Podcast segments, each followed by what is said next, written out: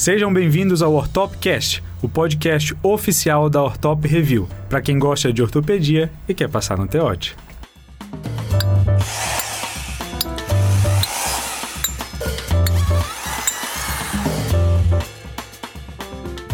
Pessoal, tudo bem? Bem-vindos aqui na nossa live de correção desse Taro 2022. A gente queria primeiramente parabenizar vocês aí por estarem aqui atrás de, de aprofundar o conhecimento de vocês e parabenizar por ter feito essa prova também, né? Porque Taro é... Pessoal, muito bem-vindos aí à nossa live. A gente está mostrando aqui, ó, o nosso QG da Ortop Review. Saímos um pouquinho do estúdio porque a ideia aqui é ser uma coisa bem descontraída, bem tranquila.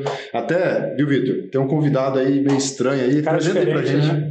E aí, quem, que é você?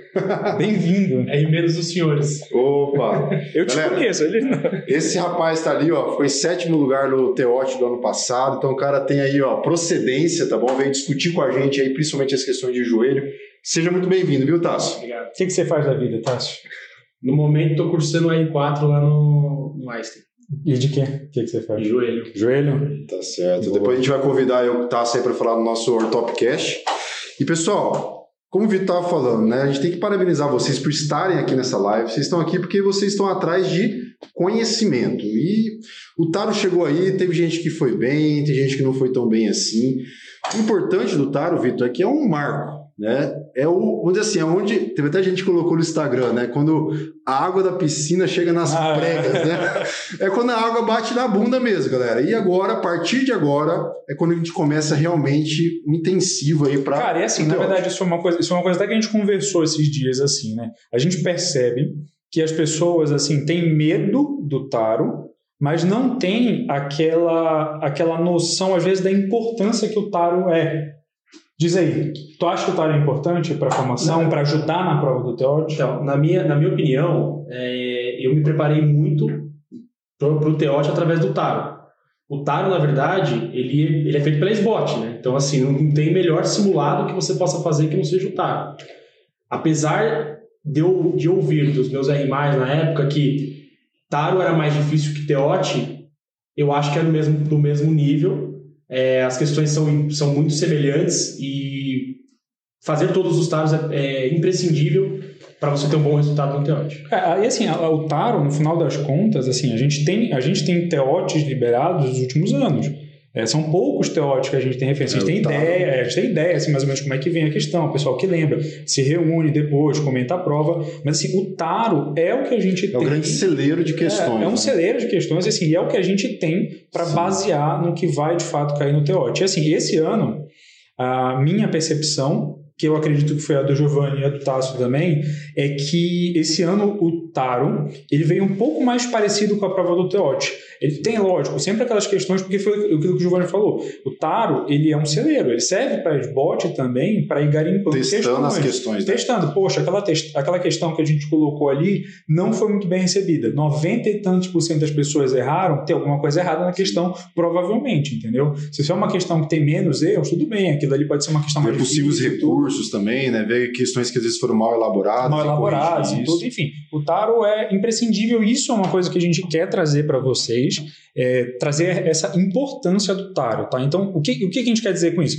Pois é, ah, você tem medo do Taro, tudo, mas não estuda. Não leva a sério o Taro. E a gente quer que isso mude na vida de vocês. O Taro ele tem que ser um marco, que ele é de fato um marco, né? Principalmente para quem está no R3, que às vezes é quando o cara realmente Sim. é aquilo que o Giovanni falou, a água baixa na bunda e o cara se liga. Então, o Taro é uma coisa importante e hoje a gente vai destrinchar um pouquinho. como eu estava falando, né? É um marco, você falou muito bem, de início aí desse intensivo para chegar no teótico. Porque, galera, às vezes parece que a gente está chegando aí pro final do ano, mas a gente tem seis meses ainda para chegar no teótico. Seis meses. Inclusive, Vitor, a gente vai ter um evento aí no fim do mês, né? Como que a gente colocou? Raio-X Raio-X do aprovado teótico. Galera, serão três dias de live, que aqui, ó, na nossa sede, a gente vai conversar sobre como vocês podem otimizar o estudo de vocês, trabalhar de uma maneira bacana aí os estudos, as questões, as aulas, para adquirir- pegar uma bagagem bacana aí para poder ser- ter essa aprovação no teótico. Porque, na verdade, Vitor, eu lembro de mim, quando eu estava no R3. Chegou no Taro, eu fiquei meio perdido. Porque a água bateu na bunda e eu não sabia para onde ir. Tipo, o que, que eu O estudo? que, que eu estudo, o que, que eu preciso focar, como que é, como que eu tenho que organizar meus estudos agora. E aí, pessoal, nesse evento, Raio-X Aprovado Teótico, a gente vai mostrar para vocês várias ferramentas, como otimizar o estudo de vocês, como trabalhar para poder, nesses seis meses, a gente É. conseguir o que a gente mais quer durante toda a residência. Uma delas vocês já conheceram um pouco. Quem teve aí o interesse foi atrás, viu o nosso simulado, já conheceu um pouquinho do TOL. Um pedacinho, uma amostrazinha para vocês entenderem. Hoje vocês vão ver mais um pouco. Não, mas inclusive, Vitor, teve umas cinco questões aí que estava, assim, Eles- cagado e mijado no nosso simulado. Questão igualzinha do nosso simulado. É, é, às vezes, e teve outras também que, assim, tinham conceitos semelhantes que quem fez o simulado conseguiu. É, tinham, questões acertar. que, tinham questões que eram do tema, que a gente comentou, e, e assim, quem assistiu, viu os comentários ali, pegou diversas questões, eu não tenho dúvida, isso não é magia negra, isso é ciência, isso é estatística, isso é ferramenta, é tecnologia, inteligência artificial, que a gente vai mostrar para vocês um pouco mais aí nesse evento. Então, por favor, fiquem ligados na nossa página esses próximos dias aí, que tem muita, muita novidade boa. Hoje a gente vai dar mais uma amostrinha aqui para vocês do que, que o nosso sistema é capaz, tá? A gente já pegou esse dado, já computou ele, ele já está fazendo parte da estatística, então vocês vão ver aqui mais ou menos como que é tudo. Bora lá, vamos, vamos mostrar vamos mostrar, né? Então pronto. Galera, aqui ó, na tela, o Vitor vai mostrar aí, vai. Então, galera, vamos entrar aqui na plataforma. Olha que imagem bacana a nossa capa. O Vitor vai entrar aí com o nosso login é, para entender. Aqui é a página inicial. Aqui a gente tem, ó, iniciante, Iniciante, ainda, né? tá começando. Tem que fazer mais questão aí, Vitor. Tá estudando muito, Ainda não. bem que eu não sou o Joel. O Joel tá precisando estudar. Pessoal, vamos lá. Ó, primeiro vamos mostrar nossa prova aqui do Taro já inclusa aqui. Então aqui é nosso banco de questões, né? A gente está aqui com as questões encontradas, aí chegando a mil questões. A gente vai aqui nos filtros. Vamos lá, 2022 já. Tô ansioso, Vitor, pra colocar as, as questões do TOT 2023, tá Calma, chegando. Vai, vai, calma. eu vou aqui, ó, em Taro. Tiro as questões que foram respondidas, a gente acabou respondendo as questões, né? não respondidas. né? E vamos filtrar. Pessoal, tá aqui, ó, 100 questões encontradas, tá aqui nossa prova do aí, Taro. reconhece essa questão? Já reconhece essa questão, né? Já dá calafrio. Essa questão foi fácil. gente. Foi, foi tranquilo, né? Isso aqui a gente cobra pra caramba, sinal de gente. Mas, Vitor, mais importante do que a prova em si, que já está toda aqui, ó, como a gente pode ver, o mais importante é saber o, como que foi a estatística dessa prova. Porque, para quem está começando a estudar mais agora, fundo teórico, começar a focar agora, é importante saber o que O que estudar. estudar, cara. Porque não adianta. Meu amigo, você já viu? Você já pegou um Campbell? Você já pegou... Cinco não, na moral, páginas. você já pegou um Campbell na mão? Você já pegou um Rockwood Se fosse mão? só o campo, eu dava Cara, bom. só de ortopedia pediátrica são três livros. É, é. Tadian, é Love Winter e é o Rockwood. Então, assim, você precisa ter um foco. Lógico, você tem sempre que estar lendo, a rotina é importante, mas você precisa saber como focar o seu estudo. E justamente essa ferramenta, essa tecnologia aqui, essa inteligência artificial serve para isso, para guiar vocês, né? Sim. Então, vocês já viram um pouquinho dessa plataforma, como o Giovanni falou, né? Mostrou, vocês viram quem fez o simulado, viu como é que é. E aí a gente vai aqui agora na, na parte das estatísticas dessa prova, tá bom? Isso, a gente vai simular como que seria esse taro, né? Então a gente vai aqui, pessoal, a gente vai criar uma nova prova, que seria a prova do taro. Novamente, 2022, vou escolher a prova do taro. E aí, pessoal, olha só que bacana. Montar prova. Aqui já sai a estatística. Olha só que legal. Pessoal, aqui está a estatística do taro 2022. Vitor, não é à toa, né, cara? A gente tem tanto medo de ortopedia pediátrica. Não, 28 não é questões. Cara, não é à toa. Muita Não é coisa. toa. Trauma, 19 questões, né? Ombro, aí divide entre as É, outras. trauma né? e ortopedia pediátrica, né? São sempre as principais. Né? Sim. E aí, você vê, né? É isso daqui que a gente tem. Então, vamos É, começar. divide bem, né? Vamos começar. A gente pode começar já comentando, ó. Uhum. Fraturas, ele subdivide aqui, você pode ver, subdivide aqui os temas nos subtemas, tá? Então, aqui é um pouquinho maior porque ele engloba a ortopedia pediátrica com a, o trauma trauma. pediátrico, tá? Então, um terço da sua prova é isso, Sim. você tem que estar pronto, tá? Vitor, eu acho que a gente poderia Vamos, começar vamos começar a discutir as questões. é, discutindo talvez por pediatria, que é um assunto um pouquinho mais pesado. Pode ser. Ou... Mostra pro pessoal como é que faz, Giovanni. Vamos Então, ó, novamente, lá no nosso filtro de questões, vamos lá. Vamos colocar aqui 2022. Vamos colocar novamente a prova do Taro. E aqui, ó, nos assuntos, eu vou colocar PED. Tudo de ortopedia pediátrica que caiu dessa prova. Não respondidas, Vamos né? responder de novo. E aí eu vou filtrar. Pessoal, tá lá, ó, as 28 questões que a gente botou na estatística se encontram aqui, ó. E aí a gente começa a conversar. Vitor, puxa aí pra gente. É, Pessoal, vocês, essa questão aqui, quem fez o simulado, pá, já de cara eu já vou botar uma questão perfeita aqui. Essa questão tem um comentário bacana. Eu fiz um resumo muito bom sobre é, fraturas do, do, do fêmur na criança, que é justamente, não foge muito disso daqui. Eles perguntam aquela questão da idade. Idade, idade, tal idade, tal idade, é o que, que você vai fazer. Então, aqui na, na questão, na fratura de afisária do fêmur na criança, com menos de seis meses, a opção, né, o tratamento preferencial é qual? Bem, vocês sabem que ainda não temos aqui um gabarito oficial, isso que a gente está fazendo é baseado aqui na nossa pesquisa, e essa aqui é relativamente uma questão que não Bem tem muita relação, é né? relativamente Pessoal, essa, essa parte de tratamento de. Até, Vitor, a gente citou isso né, na, na nossa correção do simulado, que o que cai de fratura de afisária na criança do fêmur é o tratamento. É, então, justamente, é, é, O- cara, Ou cai é, Pavlik, ou cai o GPP, ou cai a, é, hastes flexíveis. Né? Daí vai depender da idade, vai depender do é peso. idade e peso, cara. O negócio é idade e peso. E aí, criança, seis meses, você já viu uma criança com seis meses com uma atração cutânea, com uma tala? Não. Aqui o tratamento é clássico, é o suspensório de Pavlik, tá? E isso daí você pode até expandir um pouco mais, dependendo do tamanho da criança. Às vezes uma criança menorzinha, mas menos pesada, você pode usar até numa idade maior, mas isso aqui é bem clássico.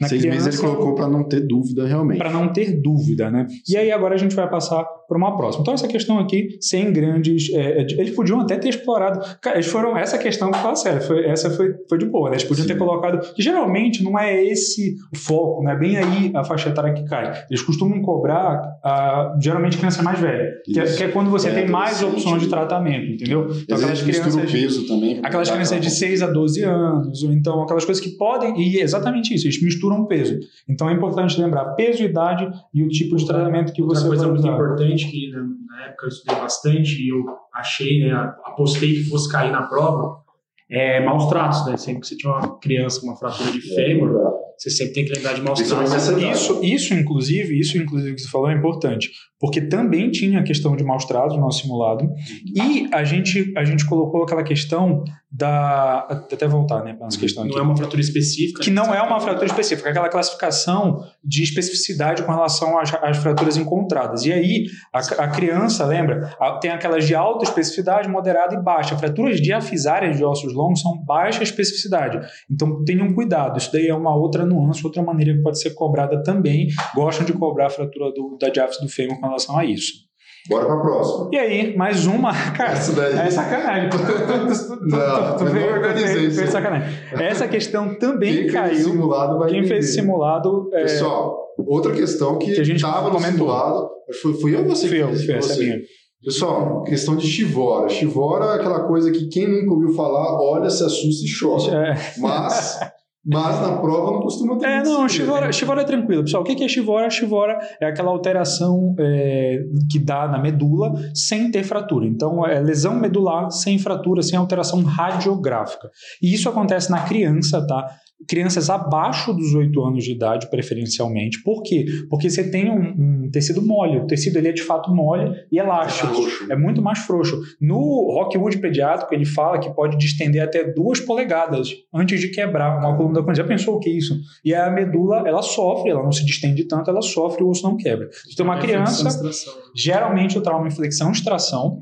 E é é uma criança que não vai ter alteração no raio-x nem na tomografia, você só vai Vai na encontrar ressonância. na ressonância. Então pode ser outra maneira. Geralmente, então, crianças abaixo de 8 anos, traumas por flexo de extração. E qual é a coluna que é mais móvel, que mais sofre na flexo de extração? É a coluna cervical. Então a gente acredita que a resposta mais adequada dessa questão seja crianças com trauma na coluna cervical. Fechou? Fechou. Essa daqui também, mesmo na chupeta, dava, tava lá no nosso simulado. Se você tivesse visto, tava tudo certo. E aí, mais pessoal, uma outra questão de clássica. pé. Outra questão né? clássica. DPQ, né, de- é, displasia de quadril é uma questão que também você não pode ir para a prova sem. Cara, sem isso daqui saber. é muito carro forte. Vocês veem. O problema é que essa classificação de gráfico é relativamente complicadinha, né? Cara, ela é complicada, mas assim, a gente. Tem que decorar, né? Filhos, calma. Vai ter muita coisa. Você não tem que gravar nuance.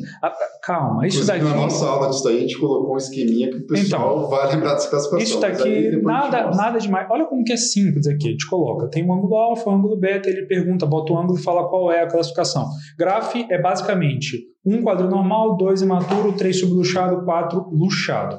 E aí, esse ângulo aí de 43 a 60, ele seria o ângulo, e, e o 55 70, ele seria aquele ângulo ali que é o grau 2, tá? Então essa daqui também é uma classificação bem, bem tranquila.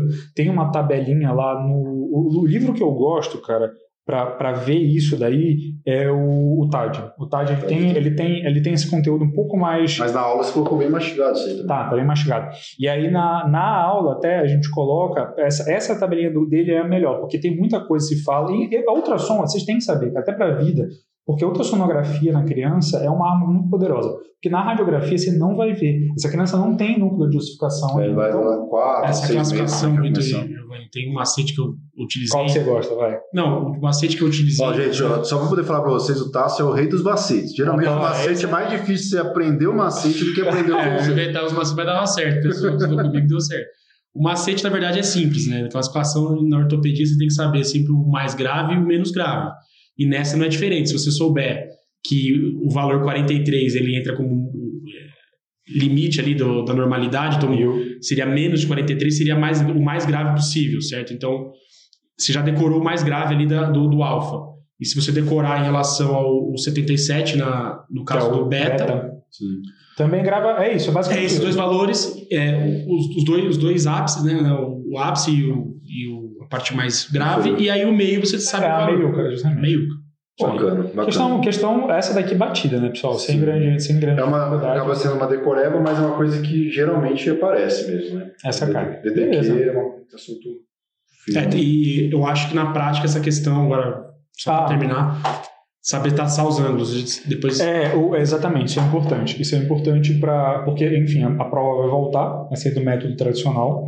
É, vocês podem eventualmente precisar ter de explicar uma ultrassonografia, mostrar. Pode ser que venha uma, uma imagem de uma ultrassonografia para vocês, tem que ir lá Nossa, comentar. Né? Na prova oral também, isso daqui é, é tema fortíssimo. DDQ Outro macete. Outro macete que eu guardei é o alfa, ele, ele é o, seria o A, né? E o beta seria o B. O A vem antes do B, então eu guardei que o, o A tá mais para dentro, então você guarda como teto ósseo e o outro cartilaginoso. Outro Sim, é porque o, De fora, a parte óssea está mais medial, mais interna Exatamente. do que a parte cartilaginosa. Até agora vimos questões sensatas, né? Nada de viagem, Taro, Taro indo aqui no. caminhando bem, né? Próxima questão, leg calvê, cara, não tem Novamente, como, uma- não tem como. Né? Doença clássica. Cara, e assim, falou de leg calvê, não tem como não ter esse conceito na cabeça, cara. Qual que é a questão? Ele perguntava o leg calvê e qual que é o objetivo do teu tratamento? Qual, qual que é o objetivo do tratamento leg calvê? A correção da dismetria? Nem se fala de dismetria na doença. Descompressão da cabeça femoral, gente, isso daí não confunde com adulto, tá? Não confunde. É uma necrose, mas não é do adulto, então você não vai descomprimir. Correção do ângulo cérvico-diafisário, eventualmente você pode precisar fazer alguma coisa. Você Mas pode, mas, mas numa deformidade. E isso botou até um pouco para confundir aqui com a epifisiólise. Isso daqui é mais objetivo na epifisiólise. Aqui não. Aqui o cerne, o que vocês têm que levar para casa é contenção da cabeça femoral. A cabeça do fêmur tem que ficar dentro do acetábulo para poder ter esfericidade. Tanto é, se você for é, pensar, um pouquinho de, de, de lembrança do assunto é que você já matava essa questão. Você vai lembrar lá do assunto, você lembra que aqui tem aqueles, aquelas, aquelas órteses de deixar a perna em abdução, Sinais de. sinais, sinais de cabeça em risco, enfim. Tem que ficar ligado. Cabeça dentro do acetábulo para ela ficar esférica. Isso é o mais importante. Isso é o que vai Vai mudar a garantir. evolução. É o que vai mudar a evolução do Inclusive, quem for prestar teote, esses sinais de cabeça e risco aí, pode. Pode cair também, Pode né? Essa coisa... Não é isso? Sinal, Não. Sinais de catarro. Cara, pior que eu acho que esse, Cabeça e esse, risco, não é isso? tem a classificação, mas eu acho que o epônimo da, desses sinais também são. Fechou. Questão clássica também, né, pessoal? E aí, Radiografia, Uma imagem. ah, uma imagenzinha né, na questão. Essa essa tava é, boa, né? Porque na maioria das imagens de prova geralmente é zoadaça. Essa tava boa. O que, que a gente via aqui? fique mal acostumado. O retorno da prova escrita aí, eu vi umas imagens às vezes, com a impressão mais ou menos. É, Porque nesses anos agora que foi a prova digital, as imagens vieram com melhor qualidade. É. O pessoal reclamava muito no passado. Cara, mais ou menos. Esses últimos teóricos também tinha questãozinha ali que era, não sei, estranha. Bem, essa aqui, radiografia do pé na criança sem com flexão dorsal e plantar máxima, demonstrada na imagem a seguir que, é- que deformidade. Enfim, queria saber qual era a deformidade. Radiografia perfil com dorse e flexão plantar. Talo vertical, serpentina, calcânio vago, valgo e torto congênito.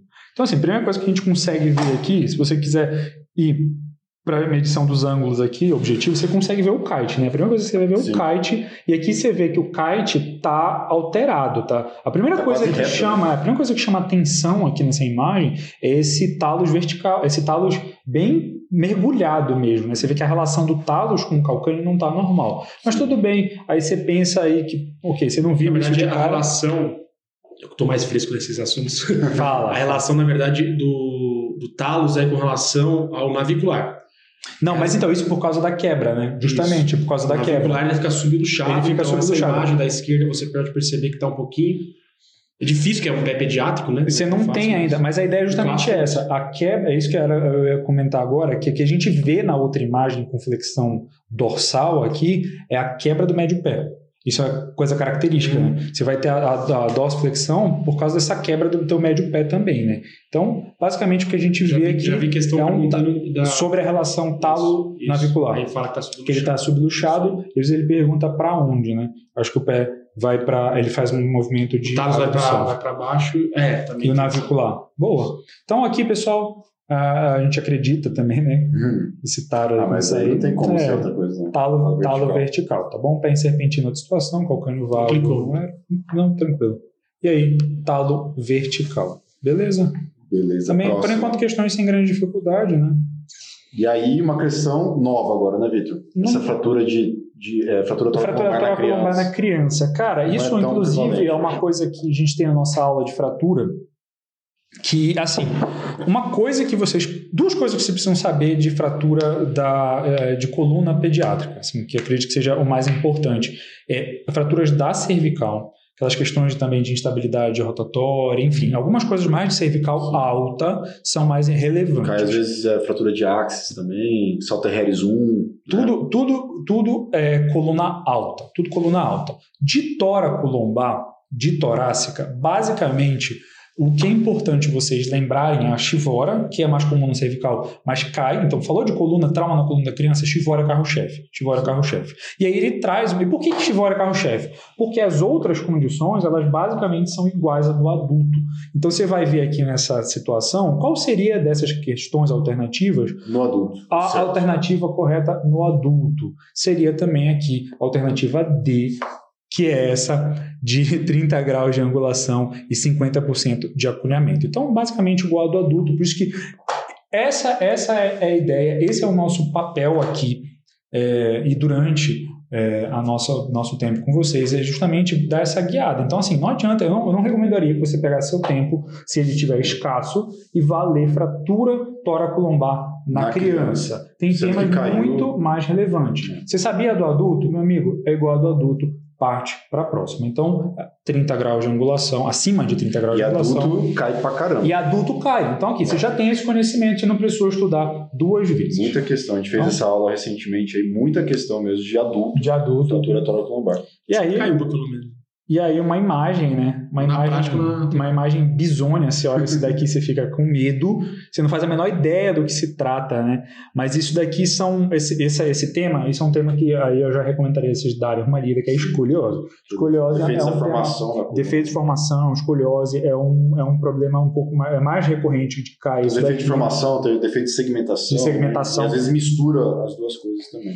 E aí, isso daqui, essa imagem que está sendo mostrada para gente, é uma hemivértebra que você vê. Olha, tem os pedículos aqui. Então, você vai, vai por exclusão, tem que saber fazer. Às vezes você, pô, tá bom, não lembrei do assunto, vamos Olha a raciocinar. imagem e pensa, né? E aí, aqui, seria um defeito. Você vê aqui, tá faltando uma vértebra, né? Mas ao Tá mesmo me faltando tempo ela uma tá metade. fundida com a de cima. Então, seria uma hemivértebra, tá? Então, formação com é, é, problema de um defeito, né? Deformação com hemivértebra ou então a segmentação. Qual foi o problema? Se vocês verem, como eu falo, eu adoro, cara, para mim o melhor livro, assim, se vocês tiverem que ler de fato um livro a fundo, deem preferência ao Tadian, porque o Tadian ele tem imagens muito elucidativas e essa imagem é do Tadian, tá? E lá ele tem, ele divide os defeitos em defeitos de segmentação e defeitos de formação. Aqui nessa situação faltou formar uma vértebra faltou só metade, tá? É um defeito de formação e tem metade de uma vértebra, então é uma M-vértebra, tá? E semi-segmentada, não está completamente segmentada, tá certo? Então, basicamente é isso. Uma questão um pouco mais chata, né? Um tema, mas assim, se você for com cuidado olhando aqui, estudando as alternativas, tem que saber fazer prova, tem que saber jogar o jogo. Então, você acertaria essa questão, assim, acredito que sem grande dificuldade que, que você me disse a questão? Do Tutassis. Questão difícil. Questão chata, então. Mas assim. Mas dá para jogar. Dá para jogar. Dá para jogar. É, o bom de questão assim um pouco mais complicada, Vitor, é que geralmente não foge muito de, sei lá, um parágrafo que você sabe assim desse assunto, geralmente você consegue acertar.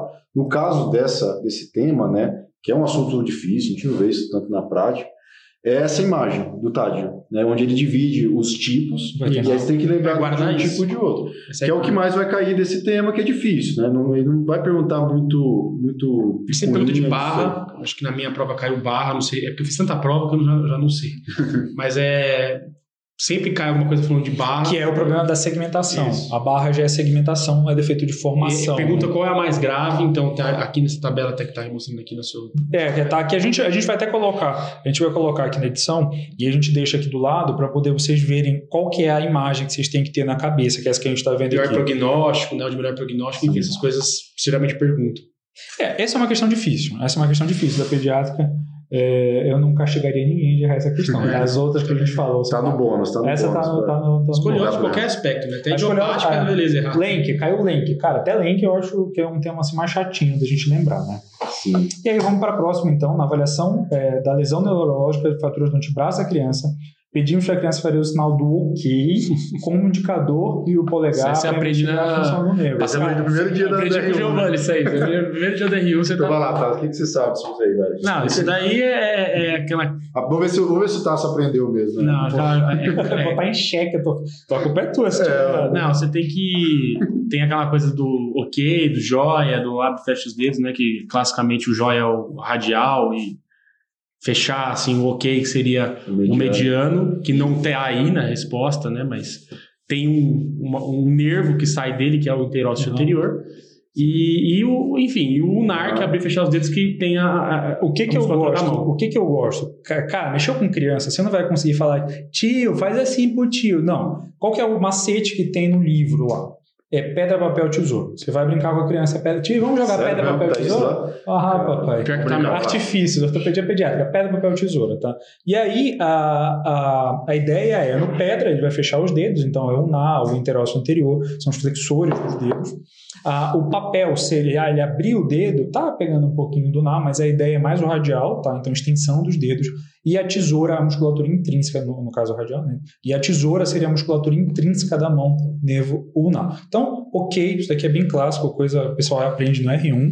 É, interósseo anterior também não. É o primeiro dia na enfermaria. É, não vamos perder muito tempo nessa questão, isso aqui provavelmente pá, a maioria. É, lembrar interósseo superior ramo do mediano, interósseo posterior ramo do radial. Essa aqui é bem, bem batida. E vocês viram, aqui é bacana, né? A gente viu aquela questão ali e outras que a gente vai trazer depois, mas vocês viram como caiu a anatomia nessa prova, né? Sim. Anatomia, cara, isso a gente é. já comentou aqui. A gente comentou quando saiu aquela prévia do que vai ser o, ta, o, ta, o teote a anatomia não menosprezem. Você não tem como é, é, acertar muitas questões, você não tem como ser um bom profissional sem saber anatomia. Não tem como você fazer uma cirurgia se você não sabe o que você está fazendo. Então, assim, apesar, apesar, Vitor, que assim, eu acho que pra, com certeza a anatomia é muito importante, mas acho que para a prova teórica do TEOT, especificamente, como vai ter a prova de anatomia separada, pode ser que nem tenha é, tanta é, questão assim. O que, que eu acho? Essa, essa, é, exatamente. Mas, mas é importante, porque você pensa assim, não, isso daí é aquilo que a gente já falou. Não, aquilo que a gente já falou, aquilo que a gente já falou. Beleza, não, é só 6% da minha prova caguei para isso. Não, não. É a base. Se você, se você tira menos que 50%,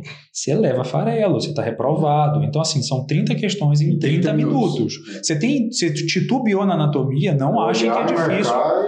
Não achem que é difícil se dar mal na anatomia. Deem uma olhada no Netter, porque é difícil. Essa, essa prova não é uma prova simples, ela é uma prova contextualizada, então às vezes bota uma ressonância, bota uma outra coisa assim. Não deixem de estudar anatomia, tá? Porque pode cair. O primeiro ano que eles fizeram foi um ano no teste, ainda bem que foi teste, porque Que se não tivesse gente- sido, muita gente tinha sido cortado.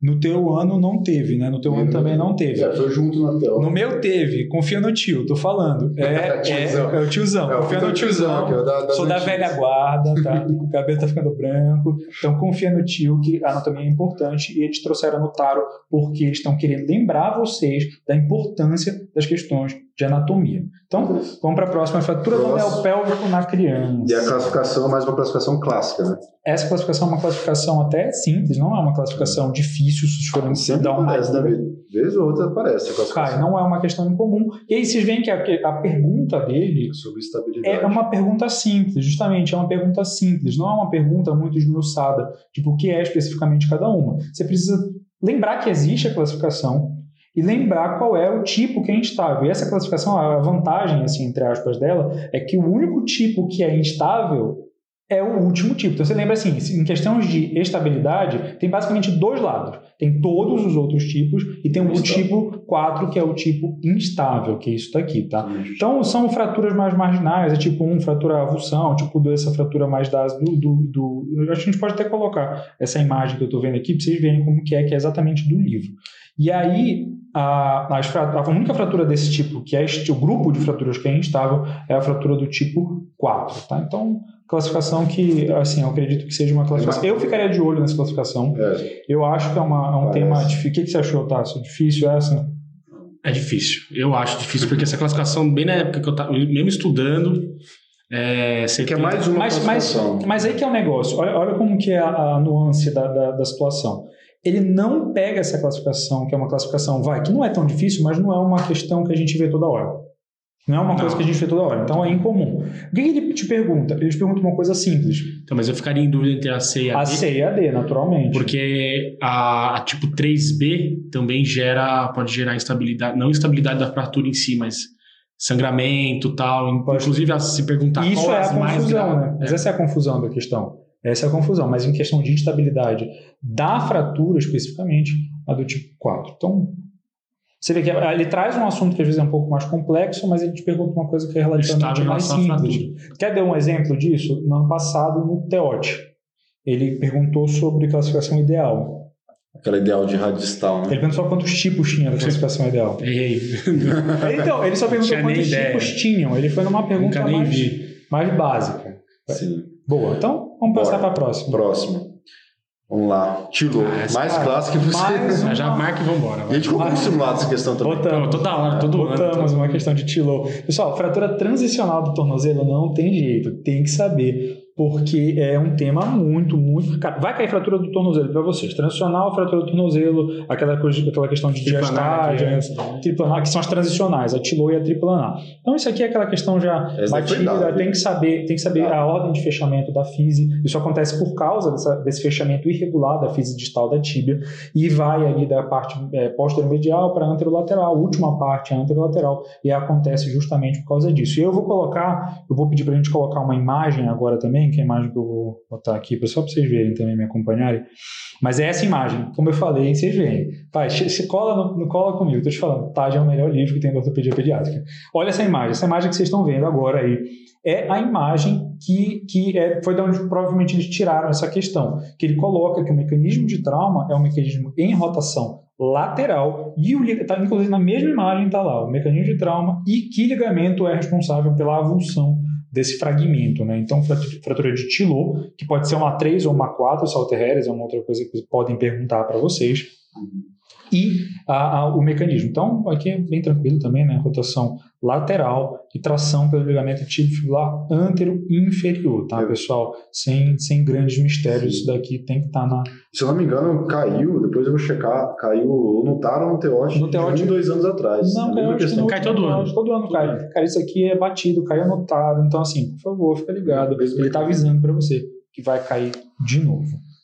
Beleza, lesão E aí, cara, essa questão, essa questão, ela é uma questão assim que, que eu vou te falar, é difícil. A gente vai ter que ver de onde que eles tiraram, o que eles quiseram falar. É, Sim, se a você sabe também. algum de onde eles tiraram, tudo, dá uma comentada, é, interage com a gente aí. Mas assim, essa questão, ela é uma questão que não é muito simples assim. Qual é a ideia? O que, que, é, o que, que é a ideia também? Eu vou pedir para colocar agora aí a imagem para vocês saberem. Tem uma classificação de Dale de tipos de epífise, tá?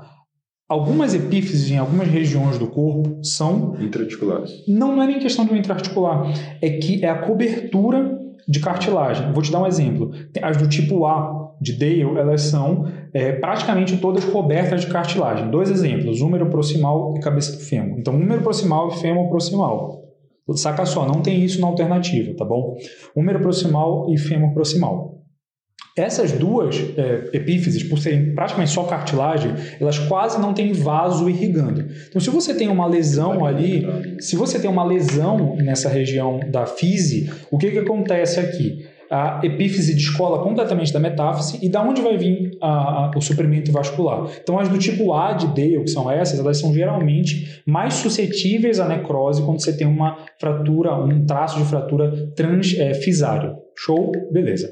As do tipo B, que são as outras, a restante, ele bota no livro é, principalmente tíbia proximal e rádio distal. São fraturas que têm são é, epífises que têm menos cartilagem, então elas são mais irrigadas, tem mais vasos que chegam ali, elas são menos suscetíveis à necrose à isquemia quando você tem é, quando você tem lesões transepifisárias. Então ele pergunta qual seria a a- o comprometimento. Existe essa possibilidade de resposta que não estaria aqui.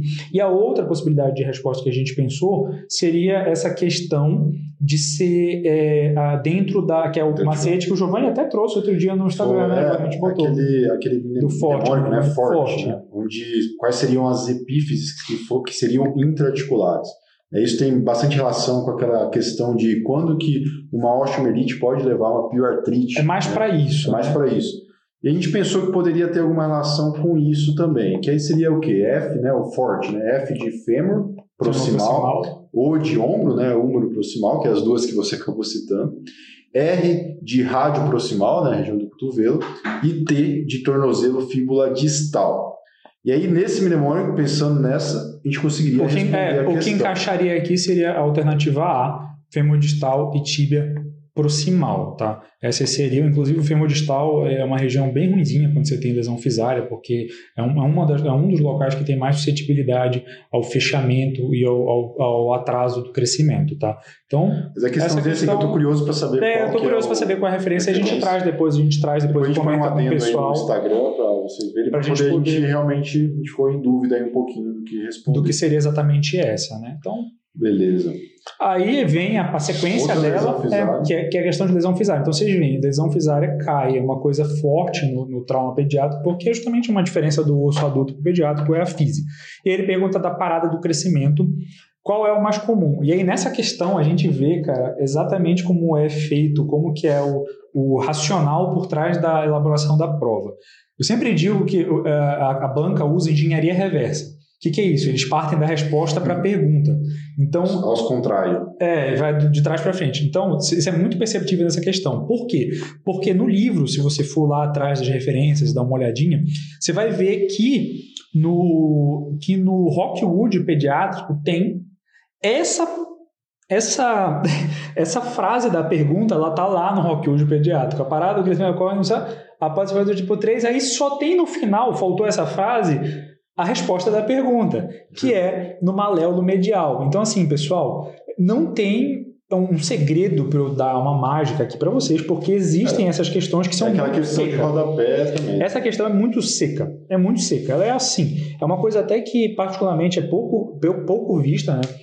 Fraturas do maléolo medial, tipo, pô, falou de tornozelo, vai falar de, de, de, de- vai falar de triplanar, comenta um pouco sobre diastádia. Esse assunto aqui não é muito tipicamente cobrado. A lesão fisária no geral é, mas isso aqui que ele cobrou nem tanto e não tem muito, cara, é isso. Não tem o que falar, é, é seco. É assim, ele pegou a fase do, do, do texto, do livro, dividiu ela, botou você, alternativa e chegou, criou outra. se você chegou na prova sabendo isso daí, Parabéns. parabéns você. Parabéns, você pode Mande seguir seu contato aí, trabalhar com a Vem pra gente aqui, por favor. Então, vamos para a próxima aqui, seguindo na pediátrica, tá? A sindactilia da mão deve ser operada mais precocemente quando acomete o. Esse tema pode cair com pé, de como, como mão, tá? É, aqui a gente colocou mais como pediátrica. E aí, pessoal, o negócio é o seguinte: sindactilia é um tema relevante, é um tema que cai nessa prova. Eu já dei uma dica para vocês aí no simulado, porque também tinha uma questão de sindactilia no simulado, só que era o mais comum. E aí você lembra daquela regrinha bacana, sindactilia é foda, tá? E qual, é o, qual é o racional aqui? Por que, que a gente precisa, o que, que a gente tem que saber? Não é urgente operar essa dactilia, você pode ir correndo, deixar o tempo passar. É bom a criança crescer um pouco para você operar. Você tem um pouco mais de urgência em algumas situações, principalmente em situações em que os dedos eles têm tamanhos diferentes. Então, central aqui, 3 e 4, não tem tanta diferença de tamanho, não tem grande. O óbvio aí é o quê? Porque se um dedo é muito diferente do outro, vai inibir o crescimento do outro. Não, ele começa a deformar, entendeu? Deformar, inibe, é. inibe deforma. Então, assim, no polegar, nessa primeira prega e na última prega, que os dedos têm tamanho diferente, quando eles se juntam completamente, um dedo tende a dar deformidade no outro, e a deformidade que tem aqui é geralmente angular, e a gente marca aqui, então, 3 e 5, tá? desculpa, 4 e 5, e para evitar a deformidade angular, que depois é uma bosta de resolver. é horrível. E aí a gente segue. Mucopolissacaridose. Pessoal, Essa Só piora. assim, eu vou ser bem sincero com vocês. Maldito. Eu vou ser bem sincero com vocês. Tem muita questão. Essa daqui vocês vão ter que ficar com a gente para ver, porque tem muita dica, tem muito, muita coisa nesse assunto. Mas basicamente, assim, Tem que ter macetinho pra macetinho. Pulo do gato que tem aqui é que a única que tem hiperfrouxidão ligamentar das mucopolissacaridose é a mórquio. tá? Então você já matava aqui metade das alternativas. E outra característica do mórquio é que ele tem a cognição Agora eu vou botar um normal. macete que eu, Vai, que eu usei, essa, essa eu daí usei vai. na minha época. Vamos Isso, isso é, isso é um ponto que você utilizou. E quem tem hiperfrouxidão ligamentar, geralmente? Não sei. Que sexo? Feminino. Feminino. Feminino. Que letra, come, que letra começa a Morkel? Mulher. Mulher. Boa. Boa, já poderia ser outra Você coisa. Ele poderia perguntar. Entendeu? Agora eu entendi, entendi. É, Cara, é, uma, é uma série de associações, assim, é, é ridículo, mas pra mim funciona. Cara, é porque realmente. Agora sim, esse assunto é um assunto que cai, mas não é o grosso, né? Você tem um, um- uma vez ou outra vai cair, é ruim, porque tem várias, né? Então é, existe muito macete aqui. Essa questão. Tem outras, Mas você pegou não um paciente na sua residência com morco, você manda Vem pra cá também. pra gente, porque Vamos discutir. sinceramente nunca vi, acho que nunca vou ver.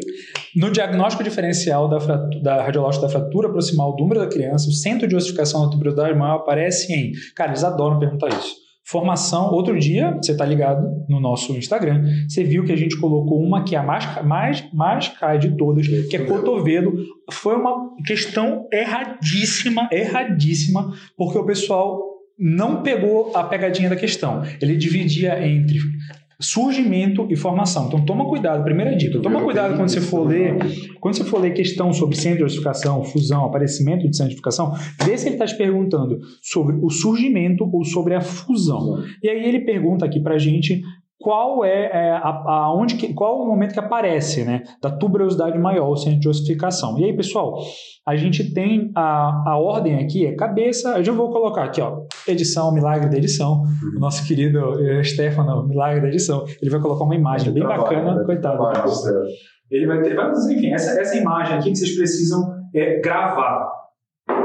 Vocês precisam gravar essa imagem aqui que eu estou mostrando para vocês, que é o surgimento aqui. Então, cabeça, tuberosidade maior e tuberosidade menor. Primeiro, cabeça, às vezes no nascimento a cabeça já surgiu.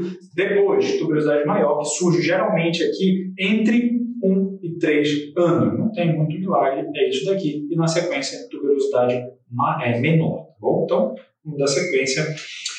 Nas luxações posteriores do cotovelo da criança, a fratura mais frequentemente associada é. E aí eu vou falar para vocês assim: essa questão é uma questão que, ao meu ver, eu, eu sou fazer, faria um pouco diferente. Eu especificaria às a idade da criança, porque independente da idade você tem diferente, diferentes tipos de trauma e associação. Ah, o que a gente encontra na literatura, é, especificamente aqui foi no Rockwood pediatra, você vê que ele coloca, ele não coloca expli- explicitamente assim, que é o mais clássico, mais, mais comumente associado, mas é, ele coloca numa ordem ali que a fratura do epicôndilo medial seria a mais comum. Geralmente criança pequena luxa e não fratura. Crianças maiores é, podem luxar e fraturar. E acontece na criança aqui, mais ou menos um pouquinho maior, 15, 14 anos, É, mais ou menos o que acontece naquela questão da tíbia lá, que faz as, tri, as triplanares ou as fraturas de Tilo. Você tem um único centro ali, basicamente, que está meio solto, que é o do epicôndilo medial. E aí, quando luxa, ele é avulsionado, aquela apófise ela é arrancada e você tem aquela interposição. Né? É a última. Caiu teórico. A gente comentou isso outro dia, estava junto lá naquela. Meu teórico, caiu Cara, isso aqui sempre cai. Caiu isso aí. né? E essa até confundia com, com interposição do capítulo, parecia uma mas é epicôndilo medial. É epicôndilo medial. É epicôndilo medial é justamente aquele que interpõe também na luxação. Então a gente acredita que a resposta dessa questão seja do epicôndilo medial. Pô, e agora eu vou começar a comentar algumas questões também, porque ele tá falando muito, cara. Deixa eu, deixa eu entrar aí. Vai, vem, Vamos lá, ó. Galera, vamos aqui mais sucinto agora, porque ele também com 46 minutos de live. Bora lá. Osteomelite de calcâneo na criança secundária a ferimento pontiforme. O patógeno mais comum é, galera, questão difícil. Né? A verdade é que, é que daqui a gente não vê na prática. E é um, você vai lá olhar no Tadinho, eu fui nele lá. O que, que eu tô falando pra vocês? Tem um parágrafo falando sobre isso. Galera, a principal ideia aqui é o seguinte. Quando você tem ferimentos pontiformes no pé, esquece que é, é osteomelite de calcâneo. Qualquer ferimento pontiforme no pé, na criança, é assim, o livro coloca. No estudo que ele mostrou lá, o mais comum agente associado é a pseudomonas. Pessoal, cuidado para não confundir, tá? Porque ele coloca no mesmo capítulo, um pouquinho mais abaixo, que se a osteomelite do calcâneo, do pé, for secundário é, é, por uma disseminação hematogênica, por exemplo, aí muda. O principal patógeno vai ser o Staphylo aureus, como todas as osteomelites assim funcionam, tá? Então existe realmente esse pormenor, questão difícil, é, gente, é, são questões que servem para a gente aprender uma coisa que a gente provavelmente nunca vai ver, nunca vai ler, e fica lá mais no nosso HD, talvez uma hora eles perguntam, perguntem novamente. Então, qualquer osteomelite do pé secundária a ferimento, pseudomonas. Certo, pessoal? Pé, lembra que pseudomonas fede, pé é fedido. Outra questão, pessoal, difícil com relação à nossa prática, a gente não vê tanto na prática, mas clássica do ponto de vista de prova. Artogripose, pessoal, eles gostam de perguntar tá? Artogriplose outro, clássica. Outro tema batido, cara. É, as deformidades mais frequentes nos membros superiores são. Então, eles têm esse costume, ou pergunta de ombro, ou pergunta de cotovelo, pergunta do punho, dos membros inferiores, então eles ficam jogando com isso, como é que, que funciona. Eu fui, Vitor, um pouquinho mais além de você. Eu cheguei aqui, ó, e já coloquei um pouco de comentário aqui Ah, na nossa é. plataforma. Gente, Tá aqui, ó. É ó. Tá aqui, ó. Eu. Tá vendo? Eu. Pessoal, eu trouxe essa imagem aqui para vocês, para vocês lembrarem como que funciona as deformidades, tanto dos membros superiores quanto dos membros inferiores, da artrogripose. Leve essa imagem, grave esse, infelizmente, né, triste foto aqui, para vocês lembrarem como funcionam as deformidades. Então, o que acontece é isso daqui, ó. O húmero proximal fica em rotação interna e levemente abduzido. O cotovelo, geralmente em extensão, mas pode estar frente. Opa, chegou a nossa é a nossa pizza!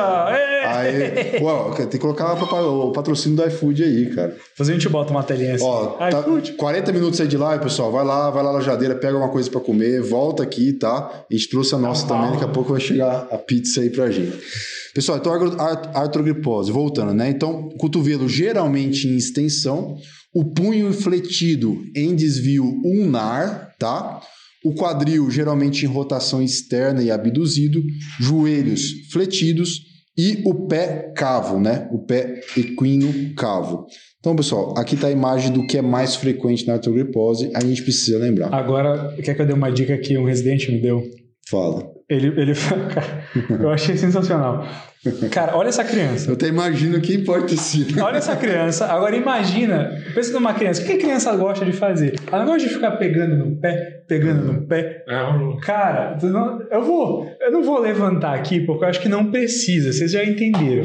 Pensa nessa criança pegando no pé. A ideia é basicamente essa. Pensa na artrogripose, pensa naquela criança pegando no pé. Então você consegue juntar nesse momento todas as deformidades Excelente. numa única dica. Então pensa na artrogripose, pensa nisso e passa para a próxima. E aí, no pé plano flexível da criança, há maior risco de se tornar doloroso quando ocorre contratura do tendão, do músculo. Pessoal, quase uma questão de pé, né?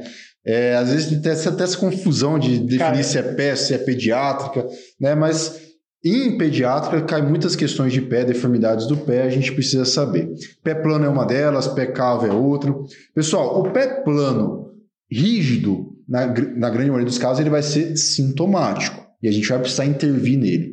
Agora, o pé plano flexível, na grande maioria das vezes, até o, o Tajan, ele coloca isso pra gente, que hum, às vezes nem significa uma patologia, é uma característica daquela pessoa, daquele Exatamente, paciente. cara. Isso é uma coisa que eu sempre falo pro paciente também. É, então é uma característica dele. Às vezes ele vai ficar meio chateado ali que o pé é chato, né? É feio, mas isso não vai influenciar em nada na vida dele. Ele vai fazer as atividades dele normalmente. Mas quando o pé plano, flexível, possui uma contratura muscular do tríceps sural, ele, na grande maioria dos casos, vai se tornar sintomático e aí você vai precisar fazer algum tipo de intervenção. Isso acontece, pessoal, porque com a contratura dele, o paciente fica principalmente com déficit de dorsiflexão. Né? Ele não consegue, porque tem uma contratura ali. Então, isso pode gerar algum tipo de queixa, algum tipo de sintoma, e aí você vai precisar intervir. Então, essa é a ideia em Esse torno seria o disso. racional, né? Esse seria o racional. Próximo. Você marca lá a letra B, tríceps sural. E parte para a próxima. Vamos lá. Outra questão clássica, pessoal. Cara, Epifisiólise. Aonde tu acha que estava essa questão? Dá uma dica, Gil. Simulado. Onde você acha que estava? Só, Tinha simulado, se- ajudando vocês e, enfim. Quem não fez, perdeu. Mas a gente vai ter outros, né, Vitor? Vai, Vamos lógico. trazer outros pro pessoal aí. Epifisiólise, É pessoal, não tem jeito. Essa foto. É do geral. Não, é essa do, é é do campo. Pessoal, É do geral. por favor, meus amigos. tem pelo geral, tá no Geral geral. nota. Meus amigos, Geral essa, foto. que- essa, essa foto é do Tádia. tá? Tádia também? É, a gente parte. Vamos para a discussão. Bom, essa foto é do Tádia. É lógico, eu falei para vocês. Vocês querem ler um livro de pediátrica? Lê do Tádia. Eu vou até ver se você não está sendo patrocinado por ele. né? É. Pessoal, epifisiólise não tem jeito, tem que saber tudo. Tá? A nossa aula de epifisiólise ela é bem completa porque sempre aparece uma questãozinha disso. E é também importante para nossa prática, né? A gente pega isso daí direto. Pessoal, ângulos é uma coisa que eles perguntam disso. Vou direto ao ponto aqui. Pessoal, esse é o ângulo de Southwick. O ângulo de Southwick, pessoal, como que a gente mede ele? Olha só, vamos ver aqui na tela para a gente ver. A gente vai traçar uma linha entre os extremos da linha fisária. Chegou. Entre os extremos da linha fisária. Aí a gente passa uma linha perpendicular a essa linha que você traçou, tá aqui o ângulozinho de 90 graus, e uma outra linha médio de afisária, certo? Você vai fazer essa, esse ângulo, pessoal, tanto no AP quanto no Lao Style, né? no frog leg, na incidência de RAM, tá? E aí, pessoal, o normal é isso daqui. Ele fala que você tem que comparar com o lado contralateral se ele estiver normal. Inclusive tem a classificação baseada no ângulo, Exatamente, na diferença. Que, que é a diferença, isso aqui a gente comentou bem no nosso simulado. Sim, sim, é. Então até- você vê, é um assunto complexo, pô, tanta coisa pro cara perguntar, ele me perguntou isso. Hum. Então, assim, eu não acho que vai cair desse jeito. Isso é uma questão que eu acho que não cai assim no Teote, tá? Um eu mais acho, difícil. eu acho que eles, eles no Teote explorariam Talvez a um classificação pouco de sol. a classificação, eles explorariam um pouco, um pouco melhor aí, tá? Sim. Mas E aí, pessoal, só aproveitando que é um tema importante, né? Então, linha de Clay é aquela linha que você passa bem aqui no colo, né? Para ver se a cabeça vai se, se cruzar tem o sinal da treta, da treta, que é o tretovan, que aí tretou, né? Porque é quando essa linha não passa na cabeça. Né? Então, tretou, ferrou, tem epifisiólise. E o drema não é, não é nada de, de imagem radiográfica, né? O sinal de drema positivo é quando você vai, faz a, a, a- a Flexão flexão, do né, quadril. do, do quadril e o quadril vai tender a rodar externo, né? Então, e aí, você acertava essa? Acertava. essa é fácil. Ah, Essa é fácil. Vamos lá. Até hoje. Pessoal, mais uma doença Cara. que sempre aparece. Ah, de silence. Osteogênese ah, imperfeita. isso daí. Essa, Pessoal- essa daí vai estar no e-book classificações que você precisa saber Ah, é. Não, e, e eu vou até te falar, na aula nossa de osteogênese imperfeita, quase metade da aula é sobre a classificação de Salles, porque é o que eles perguntam. Cara, é o que eles gostam né? de perguntar. E é difícil. Caiu osteogênese na minha É prova. difícil. Ó, no- a, a pizza não vão me dar agora, mas a coquinha vem, né? Não, é Eu também refri. aceito. Refri. Ó, tá. Ó, o que aconteceu? É do, é do nosso convidado. É do nosso convidado. Boa. Pessoal, então, silence é extremamente importante vocês saberem. É uma coisa que eles adoram cobrar, diversas nuances. Assim, se você não, não quero ler oste- osteogênese, valeu. E, é- e ge- geralmente é um pouquinho complicado, porque, por exemplo, no meu ano perguntou qual que era o tipo de silence que se fazia um diagnóstico diferencial com osteosarcoma. É complicado, era tipo 5. Porque além dos tipos, os quatro tipos principais de silence, agora já tem os Cara, tipos mas essa, adicionais. essa é uma pergunta que eles gostam de fazer, né? De diferencial do sarcoma. Isso. E aí? Sim. Ele pergunta, nesse caso, é é sempre assim, né? Silence e correlação com alguma E coisa. pessoal, no caso daqui, e dessa classificação, para essa questão especificamente, se você soubesse que o, o, o- quadro mais grave é o tipo 3, se soubesse o mínimo dessa classificação, você conseguiria acertar. Ei, me dá meu refrigerante aí, velho. Cadê? Pega aí. pra mim. Ah, tá aqui. Ah, Ô, boa. cara. Valeu. Aí. Pessoal, sabendo o mínimo dessa classificação, você conseguiria acertar lembra, o tipo 2 é o tipo mais grave de todos, mas ele é incompatível com a vida, certo? Então, ó, aqui ó, ele está perguntando quem tem escoliose. Se o tipo 2 morre, esquece ele. O tipo 3 é o mais grave que sobrevive e é o que tem mais gravemente afetado pela escoliose. Por quê? O paciente vai tendo microfraturas durante o desenvolvimento dele e vai, isso vai provocando uma escoliose, vai provocando essa deformação na coluna.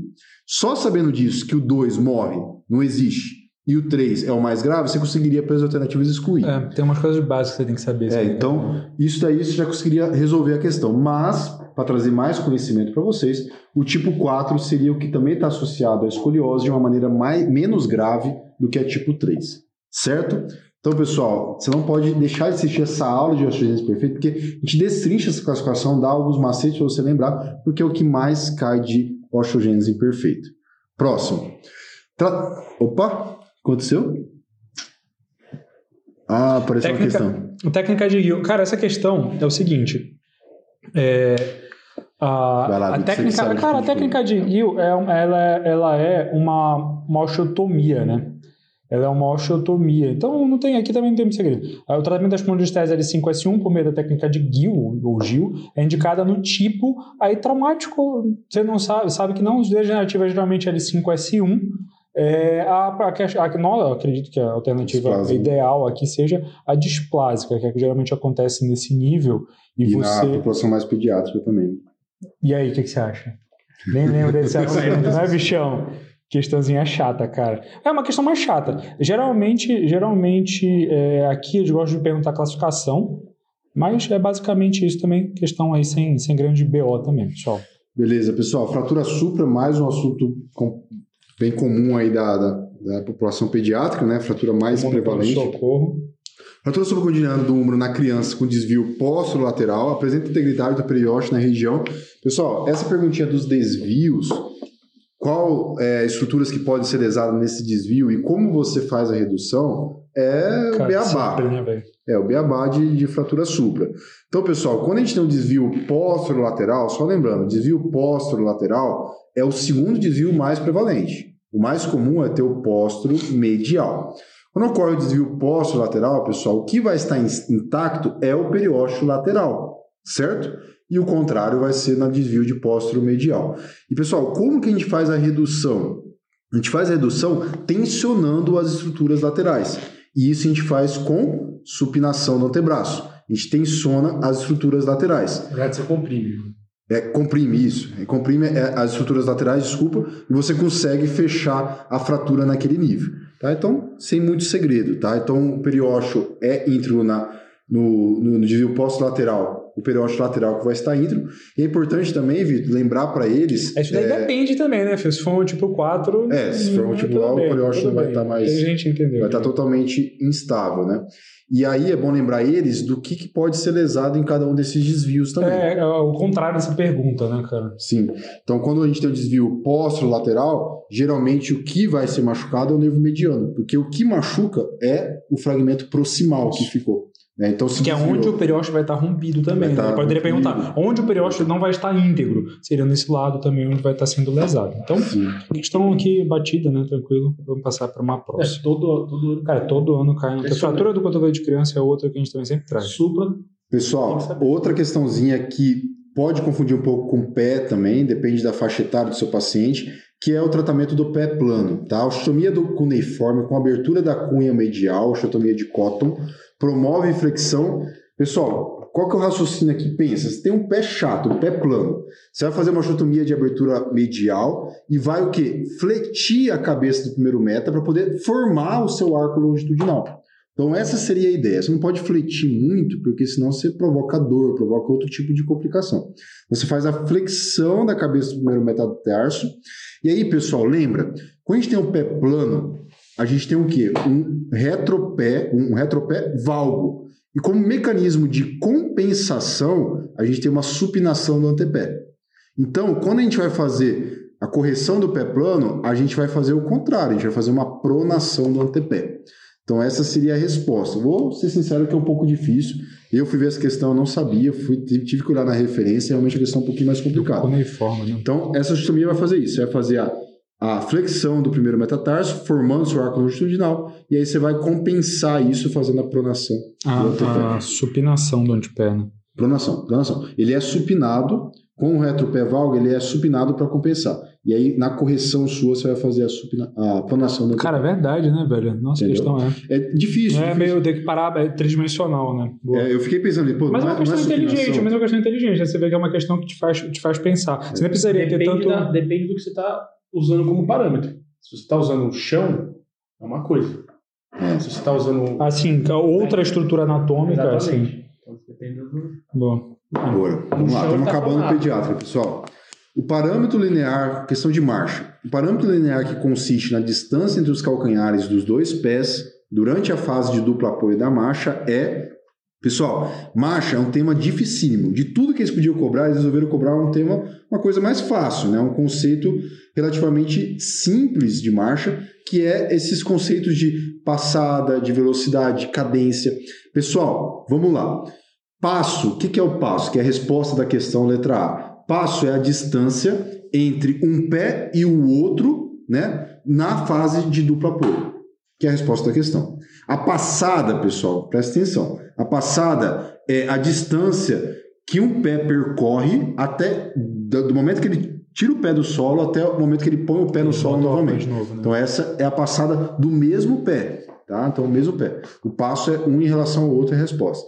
A cadência, pessoal, é a quantidade de passos pelo tempo. Aí você vai lá em minutos, em segundo, o que for. né? Então a quantidade de passos pelo tempo. E a velocidade a gente já sabe lá da faculdade, né? nem na faculdade, né? na época do, velocidade. do ensino médio. Né? Velocidade é a distância percorrida aí pelo Vixe, tempo. tem um assunto que eu tenho medo. É, é- eu tenho um pouco de. Marcha. Marcha, marcha eu acho complicado. É, mas E, podia cara, ser muito mais complicado. E, e o sacana da marcha é que ela cai na prova objetiva, na prova oral também. Né? Cai e, e na prática, né? Cara. Na minha foi na prática, né? Como que foi que caiu? Ah, na teórico Foi- prática. é, na teórico teórico-prática. Verdade, verdade, verdade. Mas eu acho que na prática pode aparecer, às vezes, uma marcha oral. patológica e Não, tal. é, assim, eu aprendi, acho que foi com, com vocês, na verdade, eu sempre falo da R+, mas foi com o Celso, acho que foi com o Vitor, na verdade. Não, foi o Giovanni. Rapaz, eu, eu- É, e- essa aula eu vou deixar o Giovanni Não, apresentar. o, o Giovanni falou uma coisa assim pra mim, perto do Teote, né? né? Se assistir esse vídeo lá perto do Teote, lembrar disso, né? na- em relação a.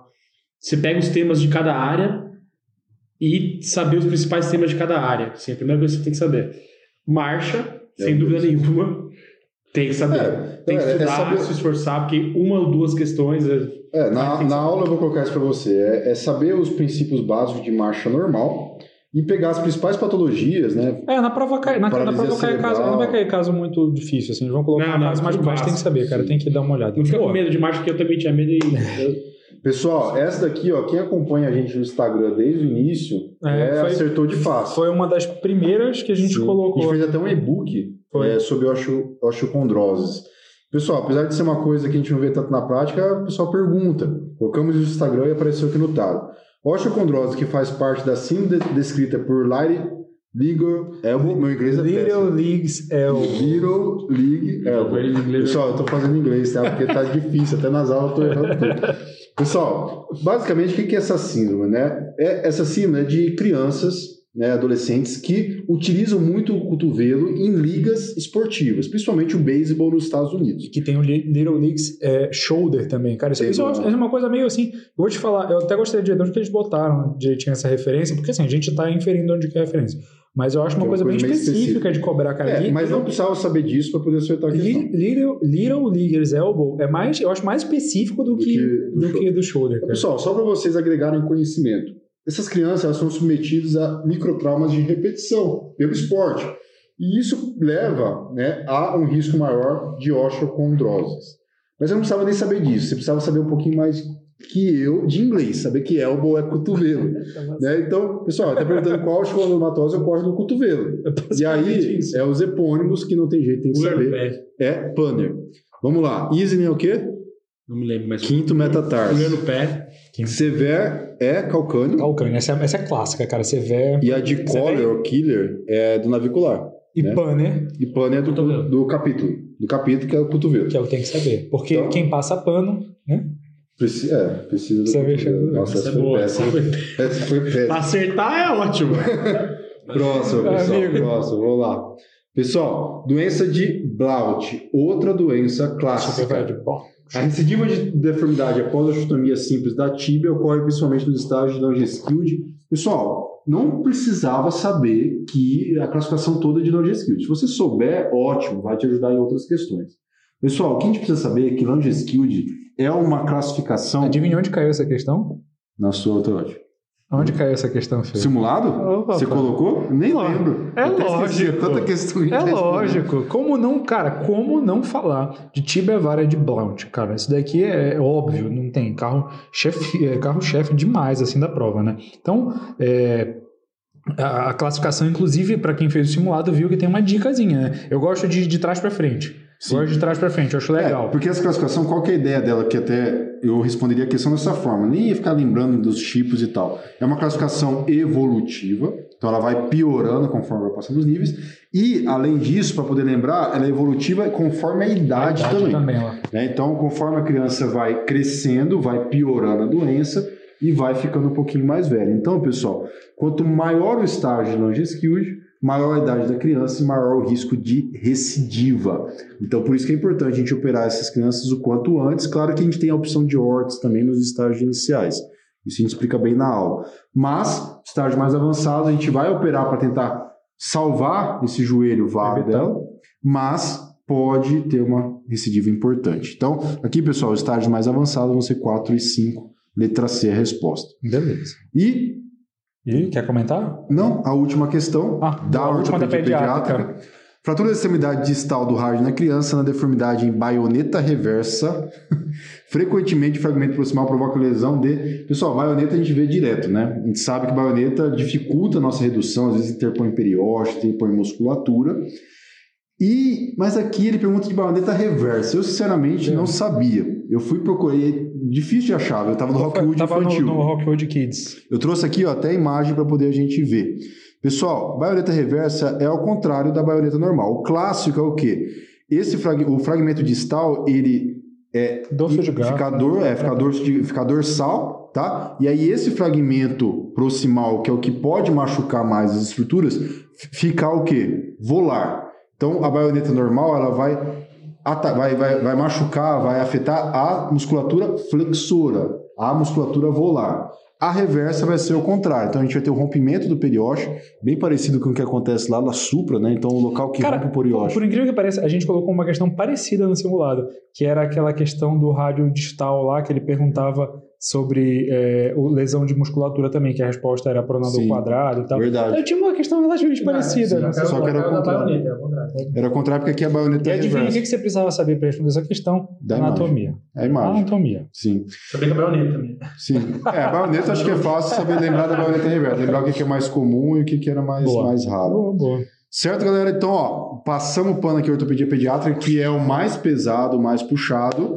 E agora vamos dar uma moral pro Vamos, Tasso. vamos explorar o nosso convidado? Vamos explorar. A gente vamos comer a pizza, deixa ele aí. eu acertei algum. Ah, tá aí, boa ideia do Giovanni. A gente vai deixar aqui, pessoal, rolando. Ele comenta, talvez a gente vai comer uma pizzazinha. Vamos, vamos. Vamos lá, pessoal. De novo, nosso filtro, mostrando aí nossa plataforma, como funciona, bem prática mesmo. Então, vamos lá, Taro 2028. Agora a gente vai colocar 28, caramba, tu tá no 28. futuro. Taro 2022. É a fome, galera. Tô... Bota, só bota o Taro aqui. Pera rapidinho. Bota Taro. Isso, tá. Porque a gente não quer, a gente não quer dar spoiler do, do próximo teote, né? É, então, vamos lá, joelho. Cadê? Joelho. Opa, tudo de joelho. Tá aqui. Não. Tirar as respondidas. Vamos filtrar. Vamos lá, galera.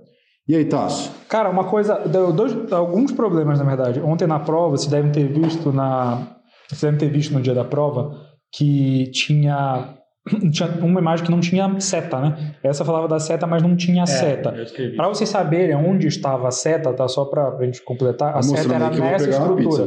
Ô, malandro. A seta era nessa estrutura. Pessoal, tá, vem pra cá pra gente poder ver melhor um pouquinho, cara. E aí, pessoal, a seta não estava. Ô, louco. patrocinador oficial da Review. Cara, se você não veio em São Paulo ainda, você vai vir aí algum momento para algum congresso, o curso da OPA, aproveita. Isso é muito bom. Não, Sim. chique, hein? Opa. Caramba! Não, Obrigado. é chique. Bom, então, ó, a seta nossa era aqui nessa região, tá? E aí ele perguntava é, na anatomia sobre essa expansão distal do semimembranáceo, né? Indicado pela seta. E aí a seta era bem aqui. Meio que se você sabia onde era a seta, sabia qual era a resposta Bom, mas, da questão. mas vamos lá. Essa questão, teoricamente, não precisaria nem da seta, por conta das alternativas que, que estão expostas aí. Então vamos lá. É, pergunta na anatomia, qual que é a, então, a primeira expansão distal do músculo semimembranáceo de cada é, pela seta é o tendão do poplíteo, galera. Então- não, né? Tendão do poplíteo está no Nem é Sem- cá, né? É, vamos, lado. é, vamos pensar em anatomia. O Victor falou isso na, na parte da anatomia. Tá, aqui tá mostrando, né? Tá, a, o semimembranáceo é isso daqui, ele tá medial. Então o tendão do poplite ele tá lá pro outro lado, não é ele. Então dá para descartar, tá? Ligamento arqueado. Para quem não sabe, o ligamento arqueado é essa estrutura aqui, ó, onde está a minha seta. Essa é a cabeça do, essa é a parte do ligamento arqueado lateral e tem a parte do ligamento arqueado medial. Esse descer na- no gabarito eu já coloquei, fiz diferente dos meus colegas, eu já escrevi essa O parte. cara é bom, o cara é bom, o cara já tá totalmente É, treinado. o liga- Mostra tá? Mostra, mostra Então, pra eles essa plataforma, deixa eu mostrar aqui. Baixa aí. Então, Aqui. galera, ó, na plataforma a gente tem uns comentários, tem, vai ter em vídeo também, tá? A gente Assim, é. cada uma dessas questões em vídeo para vocês Quando verem. vocês puderem ter acesso a isso daqui, vocês vão ver que já vai estar tudo comentado, vai ter comentário em vídeo, tudo. Isso daqui a gente está ainda, ainda colocando. Então, nosso Uau. amigo. Não, cara, dois dias, né, Vitor? caramba! Então vamos lá. Eu retirei, eu ti- retirei uma imagem, se você observar, não é bem a imagem que está ali. Ela está um pouquinho rodada externa, né? Seria essa imagem aqui da número 1 um aqui. Então tá desta- é, destacado todas as estruturas importantes dessa imagem que precisa saber, tá? Então em azul, no quadradinho azul, eu coloquei as estruturas que fazem parte do canto póstero lateral, tá? Que é o mais importante vocês saberem, tá? Canto pós, pós lateral. Tem outras, mais é, mais importante, mas uma outras dessa região ali é uma das É, mais é mais importantes, importante. né? Enfim, é, então, a gente observa aqui pela essa imagem, ela é do Nether, que o que ele fala como expansão é esse ligamento aqui, popilite oblíquo, tá? É, aqui o arqueado seria essa, esse, tá em vermelho aqui, e seria a parte medial, a lateral do arqueado, e essa seria a parte medial do arqueado. Então ele realmente faz um arco em cima do poplíteo, do músculo poplíteo, tá? Eu, desculpa, eu, eu vou até me corrigir aqui, eu botei errado. É aqui, é aqui, É. ó. É isso aqui. Isso aqui. mas também não faz diferença, É, não vai mudar Isso aqui é uma facezinha só. Isso daqui é essa estrutura aqui, bem no meio do E a- tá? já a- o ligamento oblíquo posterior, ele se encontra, na verdade, numa imagem, volta lá, Vitor, por favor, Boa, aqui, né? Nessa de baixo. na de baixo. Bom. Ele seria essa expansão que está em amarelo, que não está tão forte aqui, ele seria essa expansão ó, do colateral medial, tá? Então ele seria essa parte aqui, tá bom? Que está destacada em amarelo aqui dessa seta aqui. Cara, esse ligamento ele faz parte do canto póstero medial, né? Isso. Dark side of the knee. E Ah, Ninguém nunca viu essa parte do joelho. Enfim, então assim, essa questão ela já está respondida no, no, no banco de dados, o pessoal vai poder ter acesso depois. É, eu, eu acrescentei algumas outras coisas, eu acho que não vem ao caso, mas assim. Bom, é, era isso. Questão de anatomia, né? Questão incomum, né? Um pouco incomum perguntar as estruturas mediais aqui. Mas assim, com um pouco de bom senso você matava, né, cara? Tendão foi o que tu falou no início. Tendão popilite, oblíquo, você vê que é essa expansão aqui, tranquilo. Tendendo do é, o poplite eles podem também eventualmente perguntar alguma coisa de qual é a função, que eu também coloquei na, na, na, na- no gabarito, né? Boa. Coloquei quantas origens tem, a gente tem a tendência de achar que é uma, são três, então eu também coloquei uma imagem do campo, enfim, vamos No passar. campo eu senão- tenho, né? Você vê, uma coisa pode, Então, pode de fato cair. Qual é a resposta? Ligamento popilite oblíquo. Oblíquo. E aí a gente vai pra próxima. Então, a bio- essa questão, essa, Essa, essa... questão eu, eu perdi pelo menos um dia. É, e ainda, e, exatamente, e ainda não tem um, um, um veredicto porque a gente não tem a. a- A referência, A né, referência- que eles tiraram, né, eu cara? fui no Campbell, eu fui no Cisínio, eu fui em todos os, os livros, é, mas enfim, pelo conhecimento que tenho através do INSAL e através de, de mestres, a gente consegue inferir alguma coisa aqui. Vamos lá. Biomecânica normal do joelho, a superfície articular suporta até. Eles falam suporta. Quando eles colocam a, palavra suporta, eles querem dizer, acho, acredito que é elevar ao limite ali, ao máximo. Suporta até, né? Tipo assim, É. suporta até. Ao coloca máximo. Se fosse, se fosse Se algo contexto, normal, uma pessoa andando normal, seria de duas, né, dois e meio a três vezes o peso corporal, tá? Então não é. Eu acredito que não seja essa a resposta. Nós vamos ver através do gabarito do, do quando, quando eles fornecerem a, a Uma questão A que parece referência. simples. Parece sim, mas não é. Então, suporta até. Via de regra, não está aqui o valor que o joelho suporta. Porque se você saltar, né, no momento que você cai, é até 12 vezes o peso corporal. Tá? Então não, também não está aqui a resposta. Mas assim, a gente já consegue descar- descartar A e B, tá? valores mais baixos. Tá? Então a gente vai pensar na, em que resposta aqui? A resposta D, 4,5 a 6 vezes, que seriam situações de subir, descer escada, situações mais comuns que a gente pode ter no nosso dia a dia, que não ficar pulando, né? Então, com maior carga, isso também é uma coisa meio controversa, porque se a gente tem o joelho valgo, teoricamente a carga passa um pouco mais Não, mas lateral, mas classicamente. É- que a ideia que tu tá levando é essa, né? Tipo assim, ele tá perguntando, pô, em condições normais, um joelho normal, um joelho com valgismo normal e tudo, qual é, uma outra questão que poderia sair daqui era qual é o compartimento, qual é o, o côndilo que suporta, que suporta mais carga, vocês precisam saber. Porque pode ser cobrado de diversas maneiras diferentes, né? Então você já, já mata metade das alternativas aí, talvez todas, né? Porque lateral não é. Não é, é o medial. Aí você imagina que de 4,5 a 6 vezes seriam cargas fisiológicas, você acaba ficando aí com a alternativa Resposta D, né? Você botou Mas- alguma, alguma imagem, um arco-íris aqui? não, embaixo, aí eu, na verdade tá até errado aí. Tá até errado. Ah, essa daqui tu acha que tá ah, por causa do Insel. É. Porque não, por causa das questões fisiológicas, né? Isso. Isso Tá eu vou bom. ter que trocar. Então não leve em consideração. Essa porque, então, essa questão pois é. do trabalho. Essa questão assim, a gente acredita que acredita que é, é, te- esteja essa, que seja essa a alternativa, né? Então é uma questãozinha um pouquinho mais chata, Mais chata. que a gente não acha muito bem de onde foi que Eu vou arrumar e nós vamos trazer para vocês Boa. com a referência completa. aí Boa. Vamos para a próxima? Então, ah, na infecção aguda após a artroplastia do joelho, o melhor tratamento é. Coloca aqui, Vitor, por favor, no gabarito. que a, gente, Aê, papai. a gente já discutiu ela com um resuminho na tela para eles aí. Então, eu não vou ficar lendo essa parte toda, obviamente, não vou ficar fazendo isso, mas então vamos lá, vamos pegar o resumo. O que, que ele. de- Isso eu fui no Campbell, né? Tá no, no, no Campbell 14. É, o que, que define uma infecção aguda de crônica, né? Que são, é o tempo, né? Ali no caso. Então, quatro semanas ele coloca como uma infecção aguda e acima de quatro semanas como uma infecção crônica. Tá? Abaixo de quatro semanas é possível você fazer o desbridamento e trocar o poli, ponto, e, e antibiótico EV por durante, durante seis semanas. Acima de quatro semanas, você tem duas possibilidades de tratamento. É, uma não é utilizada muito no- na América do Sul e na América do Norte, é mais utilizada na Europa, que seria em um estágio só, que você troca tudo numa- na- no mesmo tempo cirúrgico. Não vou citar aqui, mas está citado no, no, te- tá no texto. A outra seria em dois tempos. Então, acima de quatro semanas, você vai. O que, que você vai fazer? Você vai primeiro colocar um espaçador, vai tratar com antibiótico e depois vai colocar uma nova prótese. Então, sobe lá, por favor. Vamos na alternativa aqui. Resposta B, de bola, limpeza da articulação com troca do polietileno. do. Infecção né? aguda. Infecção aguda. Beleza. Próximo. Quarta questão aqui de joelho, artroscopia. Na artros- tem caído, né? Vocês perceberam, essa questão também tinha mais umas questões de artroscopia, então fica ligado que é um tema forte aí, inclusive pode cair para vocês. É, teve aquele.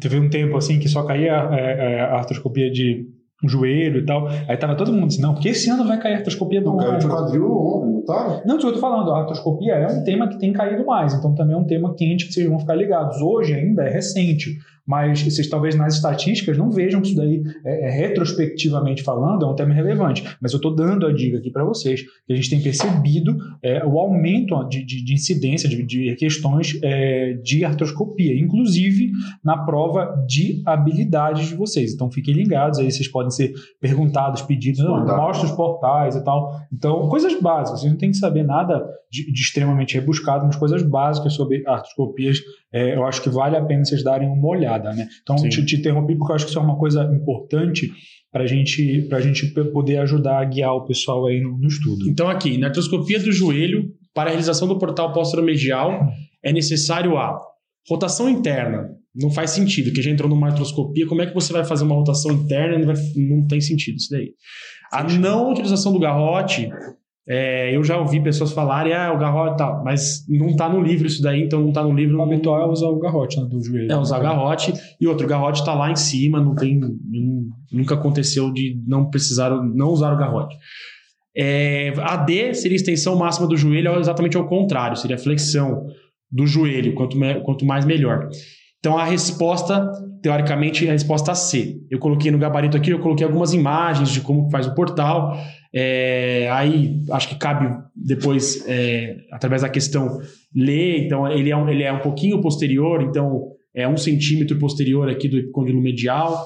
É um, tá? é, um, é um portal, é isso que eu ia falar. É um portal um pouco incomum, né? Incomum. Mas você vê que tá aí, ó. Caiu no, no Teote, não foi só no, no Taro, não foi só. É, eu, acho que é, eu acho que a ideia também, Vitor, é o seguinte: a gente tem que lembrar, isso serve para artroscopia de cotovelo também, se eles perguntarem. Sempre, como, sempre quando você tem estruturas neurovasculares importantes próximo da articulação, uma estratégia que você tem para evitar que essas lesões ocorram é fazer a distensão hídrica da articulação previamente ao, ao fazer esse portal. Então, lembrar, lembrar nessa é, para que, que é usada, né? Então ela é usada para lesões do, do menisco medial, é, do corno posterior, que não é difícil a gente chegar é lá, chegar. e todas em todas as situações de, de LCP. Eu já acompanhei cirurgias que não, não fizeram, mas era, era imprescindível para isso. E você vê, quando você flete o joelho, você afasta as estruturas neurovasculares, o feixe daqui também, protege de uma maneira. Então, é, a extensão do joelho, né, hum. ajudando a excluir a alternativa, é, com certeza iria atrapalhar a realização. Né? Então, extensão hídrica é uma, é uma resposta, é, para dar um pouco de ideia. Você vê, não é nada, apesar de ser um portal incomum, é, você vê que não é um, um, ele, não, ele não quis aprofundar e te perguntar uma coisa extremamente específica. Ele vai numa questão aqui que, com até bom senso, né? Você, você acertaria, exatamente. Acertar a questão. Boa, Tasso. Então, C. Beleza. Instabilidade patelar, a osteotomia preconizada para o paciente com TAGT maior que 20 e a lesão condral do tipo 3 e 4 é D. Então, essa, essa pergunta. Eu essa, fiz, essa é mais chata. É mais chata, porque tem que saber praticamente tudo que está aqui, né? Para você entender e saber o que, que você vai fazer aqui. Vamos usar o gabarito aqui porque tem bastante imagem. Eu gosto de usar a imagem para poder explicar. TAGT é uma coisa que você tem que, você tem que manjar, né, cara? Tem que, tem que manjar. Agora, esses epônimos então, aí. Começando com a, a, a de Maquet. Não vou ficar perdendo tempo, mas assim, ela não é indicada para esse tipo de problema. Opa, mais pizza, Giovanni. Caralho. Cara, o bicho tá, o bicho tá varado. agora. Ele tá varado. ela, ela é indicada para condromalácia. Tá? Então ela não é indicada para o que está falando na questão. Ela dá uma aliviada não, na é, pressão. É, né? na pressão da patela. Não é para isso. E essa é a imagem aqui. É a primeira imagem. Show, essa aqui, né? Já de Fuchs, Fucherson, ela é uma osteotomia que ela vai de antero, post, antero lateral para póstero medial tá? Conforme está escrito aí.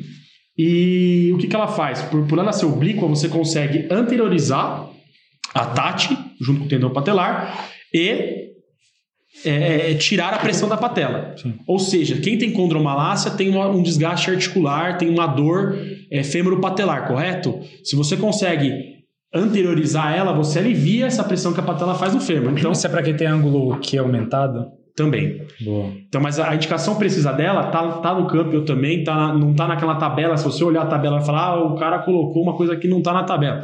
Se você olhar na técnica, ele fala exatamente para que, que ela é, que é o que tá aqui, ó, Campbell 14, página 2434, ok? Então, essa é uma imagem também que eu coloquei para ajudar. Tá? Já essa última, aí vai o Giovanni com o seu. A pizza do Giovanni. Eu me trilate. eu não consigo Porra, falar. Mas aí nem é inglês, cara. Trilá, é francês. É, então. Trilá. É, é, enfim, essa, essa daí ela já envolve três procedimentos. Né? Acho que o trilá a gente já consegue dar uma sacada aí. Então, ela envolve você soltar o lado. Baixa um pouquinho. Soltar o lado lateral, tá? Fazer uma aplicatura do lado medial e você fazer a osteotomia aqui na, na, na Tati e é, medializar, tá bom? Ela, ela também ela, ela faz uma osteotomia... Um procedimento é, mais complexo. É, mais complexo, ela faz uma osteotomia transversa, ela não faz igual a Fulkerson que você leva, é, você consegue anteriorizar mais a patela, tá bom? Então, esse é um outro procedimento. Então, resposta correta, até pelo que está no Campbell, que eu acho que é o, vai ser a, a referência, referência provavelmente. C, Fulkerson. Boa. Fulkerson. Taca de pau, 6 acabar essa especialidade chata. é a melhor. A lesão de raiz, essa daí, gente, essa daí, é, de verdade, eu acho que. Cara, lesão de raiz, né, cara? É, já tá caindo. Eu isso, né? acertaria né? isso, porque eu, na época do AI3, eu. Eu li um artigo do Laprade porque. Ah, tu já estava interessado. Estava interessado joelho. E tal, mas, cara, lesão de raiz é uma coisa, mas é, é uma coisa meio recente. Assim, Tanto que é eu comento na questão e falo, questão difícil. Questão que não, não é fácil, acho que é, eu só coloquei só a imagem Cara, é, dessa aqui, pois vamos é. olhar a imagem. Essa imagem, né? Essa Boa. imagem. É do artigo do Laprade, então não tem referência melhor que o próprio artigo do cara que descreveu isso aqui. Então, uma, uma lesão incompleta seria 1, uma lesão completa seria 2, e aí na 2 tem 2A, 2B, 2C. Ô, louco. Que não vou, vamos entrar em detalhes, mas é, é o tanto de, de que isso aqui vai para dentro do- da articulação, tá? Tá. A lesão, tá bom? A 3, tá escrito aqui em cima, né? O, o- como é que é a 2A, 2B, 2C. Ah, beleza. Show. É, a 3, Alça, né? ela já tem um- uma lesão da raiz com uma alça. A 4 é uma oblíqua complexa, seria essa daqui. E a 5, é o que está destacado, avulsão. é uma avulsão. É a melhor de óssea. todas, pelo jeito. Não sei porque que a 5 é a pior. É a pior? Porque, cara, a avulsão óssea é a melhor coisa, né? Eu vou te falar, viu? Que questãozinha maliciosa. Teria que ler o artigo para entender. cara. Pois aí. é, eu Marca então, e aí então, pô, como tem fragmento, seria grau 5. Grau Vai, cinco. vai. É uma, é uma- eles perguntaram, vai, deram uma aliviada, botaram na 5 que era que tem. Cara, mas sacanagem, isso daqui tem no Campbell isso daqui? Tem, eu não procurei, eu fui direto no artigo Ô, que eu já tinha. se tiver no Mas o Campbell. campo ele tirou esse artigo, né? Cara, difícil. É, com certeza. É Difícil. o artigo descrito. Difícil, achei, achei viagem, mas tudo bem, vamos pra Eu próxima. já sabia, já, já tinha Vamos um passar logo que a gente já esquece, dói menos. Então, na- essa daí, questão chata demais, É. decoreba do caramba, mas assim, na artrose do joelho, o uso de diace Pior que o pessoal de joelho adora falar de Eína. acerina, hein? tem como objetivo inibir os efeitos da interleucina. Então, a interleucina tipo 1, né? Isso de- meio que Cara, meio que não tem, né? É, tá no Geraldo, eu peguei do Geraldo, capítulo 13.7, em osteoartrites. Aí você vê, essa é uma daquelas questões do, do- da engenharia reversa, né? O cara entra lá, dá uma olhadinha, pô, que Já cobrar, questão. que puta, aí cobra a questão. É, tipo assim, o cara começa, a cabeça não começa assim, pô, a, a, o chartrose, o que, que é legal da gente cobrar Tanta coisa perguntar de. É, É. e lembrar que uma das coisas Duas questões acho que nunca pesadas, caiu inclusive, isso, mas eu, eu, pelo menos eu tinha como de- decorado isso na minha cabeça, um dos efeitos colaterais da diaceína é a própria diarreia, que tá, e tá no livro, e tá no livro isso, então Ah, é até fácil de lembrar, né? Boa. De- pode ser, de mano. diarreia. Se o cara te perguntou isso, por que ele não pode perguntar da Eu nem coloquei aí, né? Você viu que eu não coloquei, Boa. mas fica Boa. aí o Galera. toque. É isso aí de joelho. Ô, Tássio, falar pra você, viu? Obrigado. daí, E eu tô, tô sabendo, seu chefe acabou de mandar mensagem aqui, que tá atrás de você aí, cara. Acho melhor você ir lá. tem uma função pra resolver aí. É, corre lá. Muito obrigado pela sua participação. Galera, essa carinha aqui, ó, vocês vão ver outras vezes aqui na Artop Review. Valeu. Bem-vindo aí, tá? Foi Nosso valeu. menos aí. Prazer pra gente ter Agora você sim, só para vocês não ficarem achando que a gente é, é sacana, a gente vai dar um break, porque vocês viram a gente comendo aqui a pizza e o rapaz aqui ficou só no refrigerante. Acompanhar ele aqui na pizza rapidinho e já volta. Mas Ah, calma, tem uma novidade. Aqui na Ortop Reviews tem banco de reservas. A gente vai trazer uma reserva. Isso, aí. isso. Ele Tá lesionou. Aí. Chegou, chegou, Chegou agora. chegou a reserva. Calhou. Pessoal, Caraca, já, vo- velho. já voltamos. Abraço.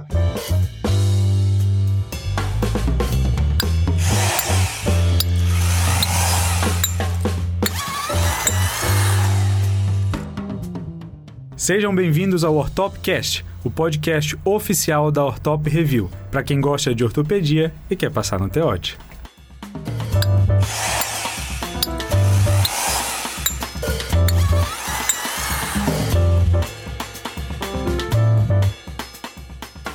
Fala galera, voltamos aqui ó pro segundo tempo da nossa live. Giovanni comeu mais um pouco, né? Você viu Claro. que o menino tava, o menino tava, quase não tava com fome aqui. Galera, e lembrando vocês, vocês viram aí ó, o nosso banner, raio-x do aprovado Teote, três dias aí no final do mês, que a gente vai dar dicas para vocês quentes de como direcionar o estudo de vocês até o Teote, esses próximos seis meses, o que focar, o que você pode deixar às vezes um pouquinho de lado ali no seu estudo para poder otimizá-lo para chegar lá na aprovação tranquilo, gabaritar a prova, quem sabe, hein? E ter esse título aí para vocês, tá certo, pessoal? Então, coloque aí na sua agenda, dia 29, 30 e 31 de agosto, tá aqui, ó, na nossa sede, eu e o Vitor. Não dá pra perder, né, pessoal? Não dá pra Sim. perder, por favor. A gente, vocês têm gostado do conteúdo, vocês estão aqui com a gente hoje. Vai ter uma coisa muito boa nesse dia, tem que ficar ligado. E galera, nossa equipe é grande. Vocês estão achando que é só eu e o Vitor? Falei para vocês que tinha reserva ou não tinha? Aí, ó, quem que é esse cara aí, Vitor, que chegou aí É, agora? é, Se apresenta aí, meu. Bem, galera, eu sou o Felipe Magno, ortopedista em formação, faço R5 em Oncologia Ortopédica pela Santa Casa de Misericórdia de São Paulo. Eu vim aqui dar um reforço aqui para falar um pouco da, do TEOT 2022, das questões de Oncologia Ortopédica. Do, Theo- do, do Taro. Opa. Tá.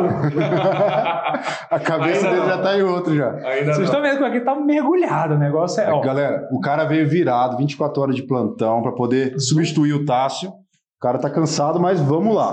Bora. eu dou uma chance pra vocês acertarem de onde que ele é.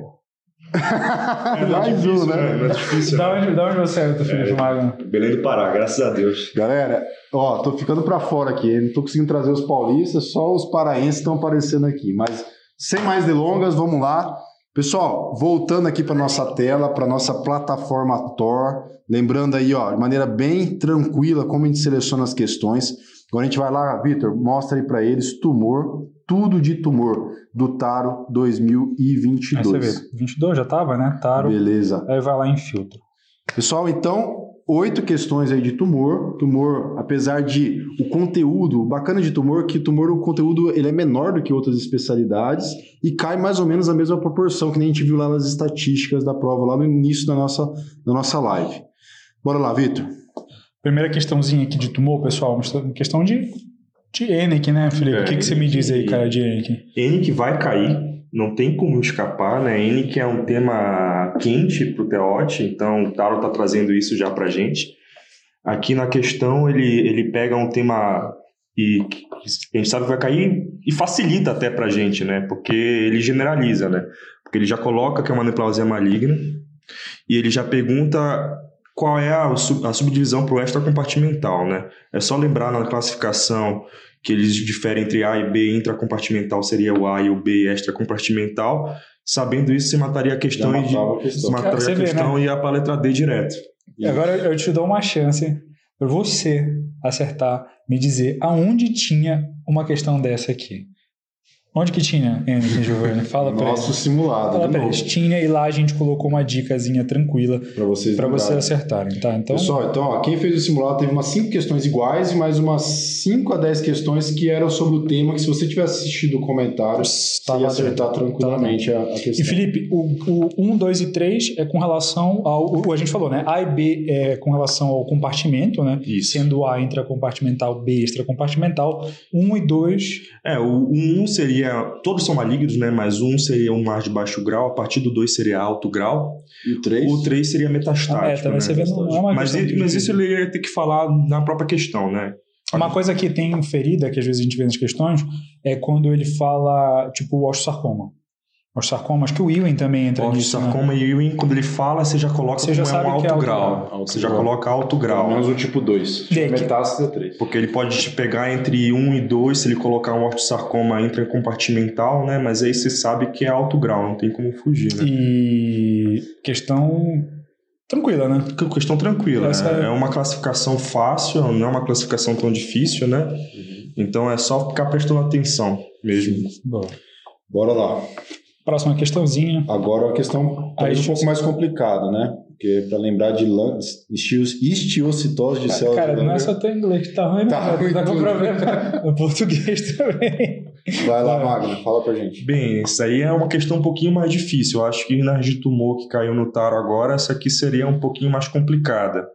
É, dá para confundir um pouco se a pessoa lê mais superficial, ela vai ver KV, KV, granuloma eosinofílico, célula de Langer, talvez ela, ela se confunda, né? Porque ela tem uma associação com a vértebra plana de KV, mas isso não quer dizer que seria a, a característica que levasse à, à fatalidade de, um- de uma síndrome, né? Mas dentre as síndromes que ele está falando aqui, as duas únicas que a gente consegue observar que seria a, a Leder-Siv e a Hand-Schuller-Christian, sendo que a única que, que tem características de, de levar ao óbito, até criança de até 2, 3 anos leva ao óbito, seria a Leder-Siv. Então, Que, que tu vê que é, é tipo assim, é aquela história que eu já tinha comentado agora nas outras questões. É um tema que é um tema difícil até, mas ele vai no, no batido, assim. Ele né? vai no foi batido, ele vai no batido, ele vai dar uma característica mais simples, né? Porque qual o único que leva a um quadro mais fatal? Seria a, a, a, a deadressiva, não tem muito o que fugir. Se ele perguntasse a gente do Cristo, ele ia dar uma característica de uma, uma- um adulto, né? Com macrosomia, com, com um crânio um pouquinho diferente, com essa situação de um, de um granuloma múltiplo, né? Então você ia fugir um pouco porque ele ia ter sobrevivido, digamos assim, né? É o único que mata é esse. É, a questãozinha é meio chatinha, É. né? A pessoa sabe, não sabe. Lembrar dos epônimos e tal. Boa. Vamos pra próxima, então. Beleza, mieloma múltiplo. Esse daí também tinha no nosso simulado. Só que não especificamente sobre isso, né? Eu trouxe uma questão sobre a celularidade, que foi uma questão que caiu recentemente. Mas mieloma múltiplo, pessoal, apesar de, na prática, né, o ortop às vezes só tratar as complicações, né, ósseas, Sim, né? ficar pelo, pro próprio oncologista mesmo, cai na nossa prova. Cara, mas a gente diagnostica bastante, né? Particularmente. É, É, eu já cara, peguei que. Vai vir- socorro. vai vir muito pra gente, né? A gente anda de mão dada com a mão dada com a oncologia clínica, com a onquemato, né? Mas por muitas vezes você vai pegar esse paciente, você vai dar o diagnóstico no, no, Pronto-socorro. no pronto-socorro. E é, não é tão complicado de você pegar um perfil de um paciente com uma provável mieloma múltiplo, você falar, não, e investigar isso rápido e já levar para os critérios diagnósticos e encaminhar bem direcionado para um onquemato. É, mas por muitas vezes ele já vem com um quadro mais avançado, né? Sim, Tipo, não tem o que lá. fazer, ele já vem com, com um quadro metastático grave, né? E é aquilo que o Giovanni falou, não tem muito o que fugir, né? Apesar de, de- é corriqueiro, ele é tumor ósseo primário mais prevalente, né? A gente sempre fala do ortosarcoma, mas ele é, ele é hematogênico, ele é o mais prevalente. É, então você vai vir e mexe, você vai observar isso aí. Dentro da- da- da- das queixas clínicas, né, que a gente vai ver com mais frequência, né, ele é um tumor que ele vai ser mais indolente para ele chegar no mieloma múltiplo, né, pensando que a unidade dele seria um plasmocitoma, ah, quando ele vai para o múltiplo, quer dizer que o paciente já está há muito tempo, Muito já é um tempo, quadro evolutivo muito lento.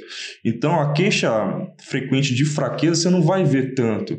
Porque seria um paciente que estaria se compensando até chegar a você, entendeu? Seria um paciente que estaria se compensando sistemicamente ao ponto de chegar contigo, ele vai estar com um HB de 10, bem conversando contigo, se queixando, Dá tempo do corpo adaptar. é, se queixando de uma dor na coluna, entendeu? Ah, cara, o- acho que essa, essa aqui, o cara, essa primeira parte, eu acho que o cara mata da parte da clínica. Se o cara tá no pronto-socorro de ortopedista e já viu um caso desse, cara, eu- todos os casos que eu vi, todos os casos que eu vi, justamente chegaram até você no pronto-socorro pela questão da dor, né? A dor foi, o, de fato, o diagnóstico. É, por isso que é tão importante, deu, Vitor. Isso aí pode até cair lá, lá no módulo de coluna, uma questão de coluna é os red flags, né? E lembrar que dor na coluna acima de 50 anos, você precisa obrigatoriamente radiografar. Um dos motivos, metástases é um motivo e tal, mas é o diagnóstico diferencial com meloma múltiplo. Às vezes o cara tá chegando com uma dor lombar acima de 50 anos com meloma múltiplo ali é, é, começando, né? E você Então, tem que diagnosticar. né? então nisso daí você já, você já consegue fazer associação do E aí, é, daí ele vai pro osso, mais comum, né? É, Que seria, também- seria a dor óssea mais comum, né? O paciente às vezes já apresenta umas fra- ah, fraturas patológicas, prin- principalmente na região da coluna, né? Porque ele afeta bem o esqueleto axial, né? O que a gente vai observar nesse tipo de lesão é que ele vai pegar a coluna, ele pega crânio, ele pega a pelve e ele pega fêmur, fêmur proximal. Mas prefer- preferencialmente a coluna. Meio axialzão. Ele é assim. Ele é um tumor que de acometimento mais axial. É, ó, essa, essa era bem. É uma questão das tranquilas, já que ela é bem diferente do nível daquela outra Não, da, essa- da osteocitose, né? É, é. Isso É, mas foi bom porque o Mago trouxe pra gente quase uma revisão aí sobre Boa. o mieloma. Show. Quer alguma outra coisa sobre essa? Não, é, o mieloma vocês não podem errar. Chegou no, Ah. chegou no PS, tá na dúvida, eu acredito que um exame que a gente consegue fazer bem rápido seria um VHS, que é um exame que você deixa parado o sangue, ele próprio faz ali o exame, se mal precisa levar para o laboratório, Sim. é, e você faz também eletroforese de proteínas, né? Porque um pico monoclonal ele já vai Isso. dar, ele já entra como do critério pico, maior. pico monoclonal, desde a prova da residência, às vezes Cara, aparece é, em questão. E médico. salva, e salva. Porque aí, às vezes, você para de ficar fosforilando tanto, você já sabe que é uma doença plasmocitária, já entra como critério maior também para um quemato e já direciona já redondinho o paciente. Você é um, é um tema que é. Cai tudo assim dele, né? Diagnóstico, condutas e tal, e aí caiu a clínica, né? A clínica também é extremamente importante. Boa. Bora lá, pessoal. Legal. Mais uma questão agora, displasia fibrosa. Isso daqui, pessoal, quem acompanha a gente aí no, no Instagram, Pô, mas você não é Eu coloquei um card. aí. Não, então vamos lá. Eu coloquei um card sobre essas lesões fibrosas, não fibrosas, porque eles gostam de perguntar. Caiu no teote do ano passado, é, se eu não me engano, foi fibroma não ossificante. Cara, a gente botou umas questões, uma, umas imagens diagnósticos, casos de tempos atrás. né? É, do Instagram a gente colocou. Então vamos lá. É, essa aí é um pouco mais capciosa, né? Se a pessoa nunca leu sobre displasia fibrosa, né? Fica meio difícil. É, mas agora a gente vai dar uma elucidada aqui, vai, porque dentre as síndromes que ele põe aqui pra gente, só tem duas que são de displasia fibrosa, que é a Mazabraud e a McCune-Albright. Então, quem leu já sabe, né? McCune-Albright é a que você vai ver com mais prevalência, né? Então, é aquilo, o TAR e o TEOT, eles não vão te pedir muito, que é super difícil, né? Eles vão te dar uma direcionada para uma coisa que seja mais corriqueira, né? Então, McCune-Albright é a resposta, né?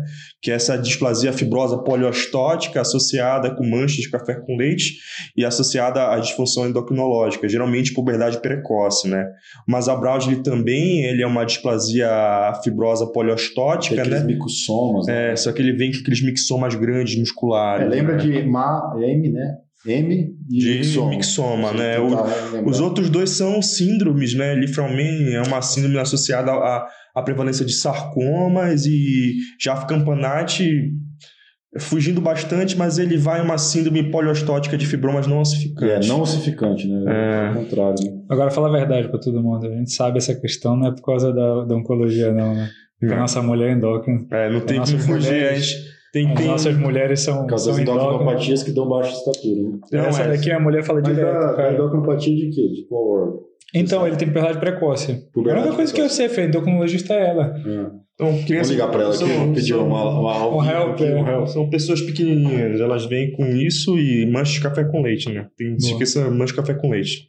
É, lá, eu quando vi essa questão, vi uma mancha de café com leite, eu nem lembrei das outras. Eu fui pra direto nessa. Da Microneobrate. É, tem essa Que tem café com, tem mais café com leite também na, na, Na neurofibromatose também, Na né? Só para não, não confundir as, as manchas. Não, e no, no Jaf Campanage, acho que é assim que fala, também tem. Também tem, né? Só que é, é fibroma não ossificante. É, mas a, a, a, própria característica do, do, das manchas no McCune Albright são um pouco diferentes, né?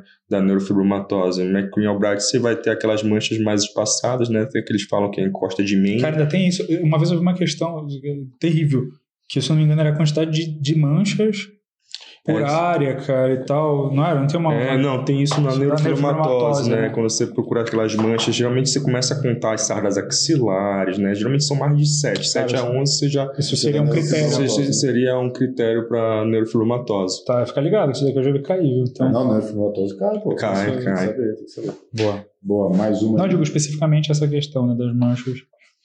Pô, Essa daí, mais clássica. TGC é outro, hein, cara? Carro-chefe também. TGC cai muito porque não é só a clínica, né? A clínica é a radiologia, a epidemiologia, que é uma epidemiologia diferenciada, né? E também o próprio tratamento, né? Que hoje em dia a gente vê os tratamentos que estão mudando, a gente já está vendo isso caindo em provas, né? Nesse caso, ele já foi um pouquinho mais simples, né? É, naquele pergunta qual é a localização que a gente vê com mais frequência as complicações, né? No caso, no, no tumor de células gigantes. E é o rádio. O rádio distal, ele é o que tem mais associação com metástases pulmonares, né? É, ele é um tumor, tumor de células gigantes, ele é um tumor agressivo, benigno agressivo, né? Só que ele foge um pouco do que a gente procura de um tumor benigno, porque ele é um dos poucos que geram metástases pulmonares, né? Então, às vezes, a gente até fica pensando, será que ele é benigno mesmo? Porque como é que uma coisa benigna faz metástase pulmonar? É, mas isso foi uma coisa, isso foi uma, uma coisa que pra mim, até outro dia, tipo, meu conceito de maligno era fazer metástase, mas Não é. Não, não mas, é, mas tudo mas bem. você tem que tratar também de uma maneira bem impetuosa, né? Porque você não pode ficar bobando uma coisa que pode metastatizar, né? Sim. E é isso aí, porque tem características regionais, né, que a gente vê que epidemiologicamente o rádio gera mais metástases, mas o mais comum na região do joelho, né? E ela tem essa característica de ser uma lesão lítica, né, que ela não tem esses reboldos escleróticos justamente porque ela atua em cima do ranquiel, reabsorvendo o osso. E a gente não pode esquecer do tratamento, que hoje em dia a gente faz Denosumab, a né? gente faz muito uso do denosumab, que age justamente nessa cascata que, ele, que, que Do o Ranquiel, né? do Rankiel e que gera justamente o downgrade das lesões que facilita bastante para operar, né? E na uma, outro lugar que é, que é mais agressivo também é na tíbia proximal. Não Tíbia é? proximal Que no também. caso ele já botou aqui na extremidade distal, pum, você já corta a tíbia. Isso, E aí, porque é. podia confundir. Podia Podia confundir. confundir, né? Então tíbia proximal e rádio distal são dois lugares assim que eles. É, eles e mais, realmente- mais uma coisa interessante de tumor de células gigantes. Histologicamente, eles são idênticos ao tumor marrom de- do para, hiperparatiroidismo. Hiperpara. Vai fazer, o dia- diafren- o- vai fazer o diagnóstico diferencial com o laboratório. né? Você vai fazer o diagnóstico diferencial com o laboratório. Histologicamente, é impossível você diferir Diferir um uma lâmina de um do outro. Então, Lembrar desse diagnóstico diferencial aí, galera. tumor de células gigantes é uma miscelânea, tem muita coisa. É um tema pequeno, dá para matar rápido, então tem que saber bem ele. Vamos ver se tem que É saber um- bastante. É um que você cai, cai sempre, né? Boa. O Vamos lá. tumor tem disso, né? São, não é um gigantesco assunto, é, é uma São coisas específicas. coisa boa pra você ganhar a questão aí. Né? Essa mesmo aí é uma questão bem tranquila, assim, acho que é bem, bem A clássica. gente falou de carcinoma, metástase também lá no nosso simulado, não foi bem isso aqui assim, mas é o, você vê, o tema são aqueles temas ali, não foge muito disso, né? Então, meta de ósseo de carcinoma, que é mais frequentemente proveniente, né? É. Qual que é o lugar, qual que é o É, carcinoma. Quais são os carcinomas mais, mais prevalentes no sexo masculino e feminino? É mama e próstata, né? Não tem É muito uma que questão de fugir. quantidade de qualquer É o, jeito, tipo, né? é o tipo de questão que eles vão alterando tanto a epidemiologia com- quando cai assim, depois eles cobram como é as características radiológicas, né? Mas sempre assim, mama, próstata, depois eles vão perguntar para ti como é a característica radiológica de uma mama, que é no, no Campbell ele fala que é mista, né? Isso, E na, próstata e na é próstata blástica. é blástica, né? Ele fica fazendo essa miscelânea Sim. essa mistura, assim, para tentar confundir, mas é um tema bem simples, né? Só lembrar qual é o mais comum no sexo masculino e no feminino, é mama e próstata. Show. A gente falou no simulado que um macetinho pro meta, uma outra coisa que eu gosto de perguntar é as metas distais de carcinoma, né? Uhum. De onde vem, geralmente. É, pulmão. Que é do pulmão, né? Do pulmão. Só lembrar do, distais são do pulmão. É, só mas lembrar do baqueteamento digital, que dá aquelas É. interações de extremidades. é um tema, um tema bom também. Ah. Essas acrometástases, né, que a gente chama, que são as metástases que vão a- além da linha de, do cotovelo e do joelho, vem como diagnóstico diferencial pulmão e por vezes rim também. Mas na questão eles vão te perguntar e você vai responder pulmão e você vai Pulmão. acertar. Não tem como errar. É, essa questão é clássica também. Batida, batida. Agora, tumores aí de partes moles. Esse daqui eu acho que já não é tão comum, né? Eu tava, tava até fazendo a classificação dessas questões e eu vi que não tem questão no nosso banco sobre sarcoma de partes moles. É a primeira questão. Que você vê. né? Então, assim, eu acho que pode ser que tenha caído do teótico, não foi divulgado e tudo, mas é uma questão nova aí. É. Fazia tempo que não caía mesmo sarcoma de partes moles, né? Sabendo que a nossa área faz muito, né? faz muito. É, é uma das diferenças da oncologia ortopédica é a abordagem oncológica de sarcoma de partes moles, né? É o que faz a diferença para a vida do paciente, né? A forma como você resseca, como você faz o diagnóstico. Mas nessa questão aqui é uma questão que eu acredito que eu, eu ia classificar essa questão como uma questão mais fácil, fácil para moderado, porque se a pessoa estudou a parte de sarcoma de partes moles, ela lê um pouco do sarcoma, ela sabe que é um paciente mais idoso. Ela lê um pouco de fibrosarcoma, que sabe que é um paciente adulto, velho, mais idoso também.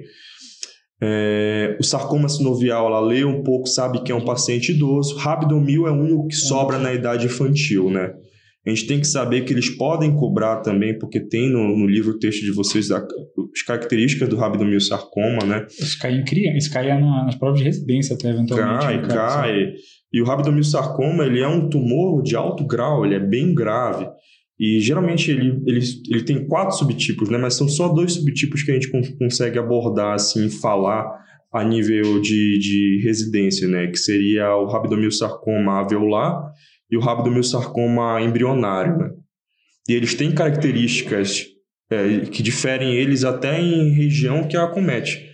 Por exemplo, você pega um rabdomilsarcoma embrionário, você vai pegar mais tronco e pescoço.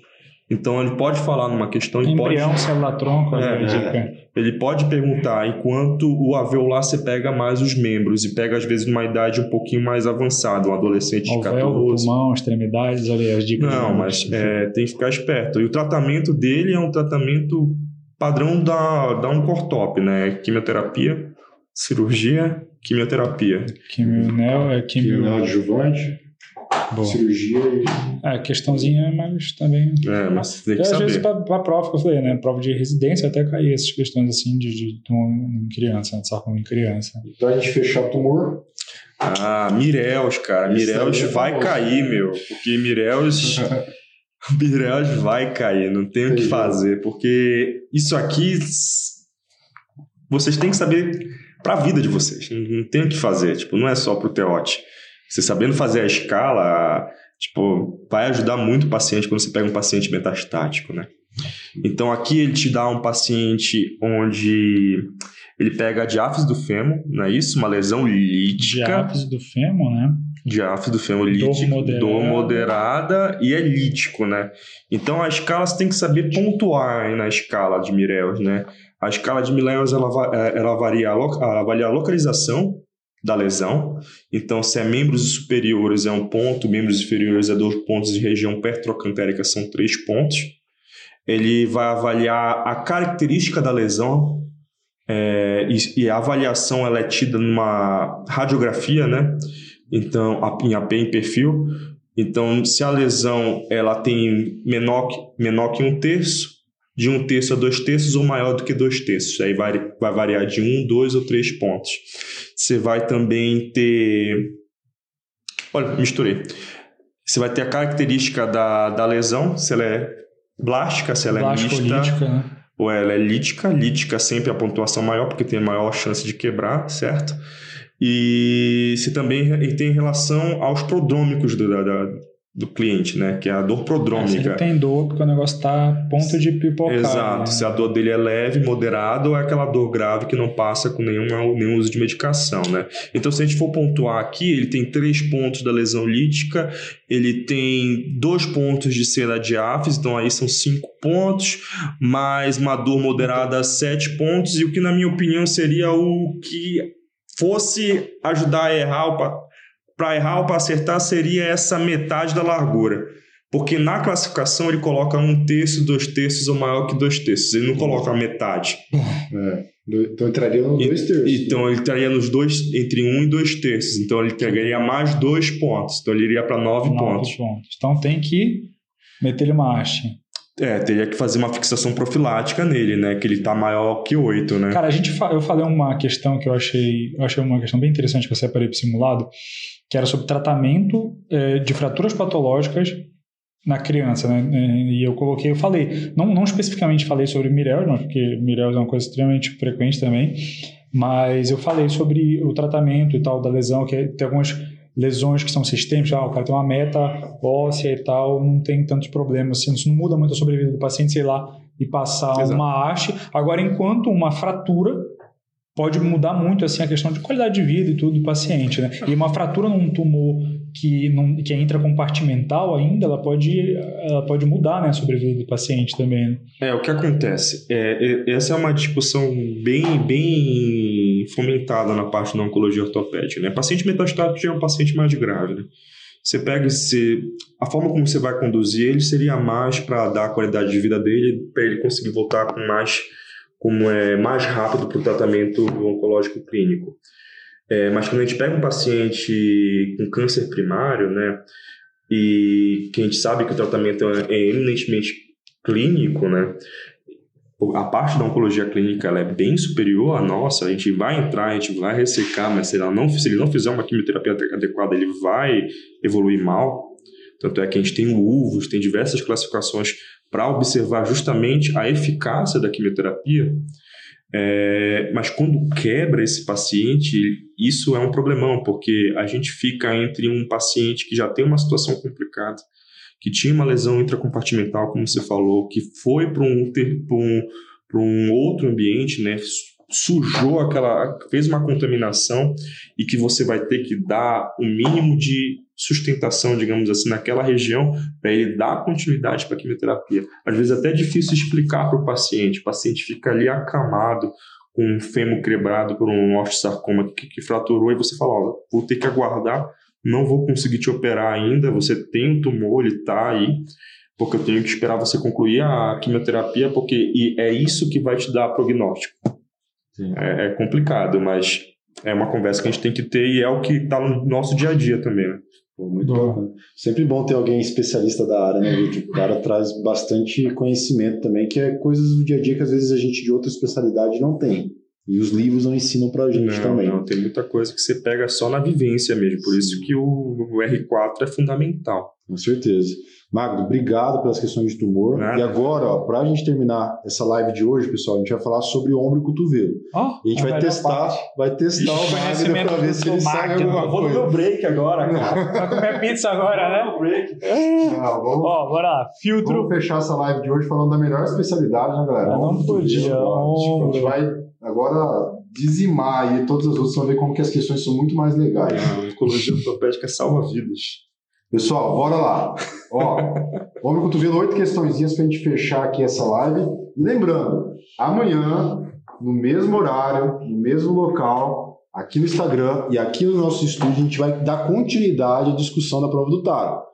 Galera, a prova é muito longa, né? 100 questões. Então a gente dividiu, colocamos aí mais ou menos 50 questões hoje, 50 questões amanhã, e a gente vai fechar as outras especialidades. Fechou? Bora, Vitor. Questãozinha top, hein, doutor Magno? Essa aí. Bora dá ver. pra acertar. Na imagem a seguir, o ramo sensitivo, que é a porção terminal do nervo músculo cutâneo, inerva o dermátomo, representado pelo número. Galera, qual que é o ramo terminal do nervo músculo cutâneo? Qual é? Qual é, Vitor?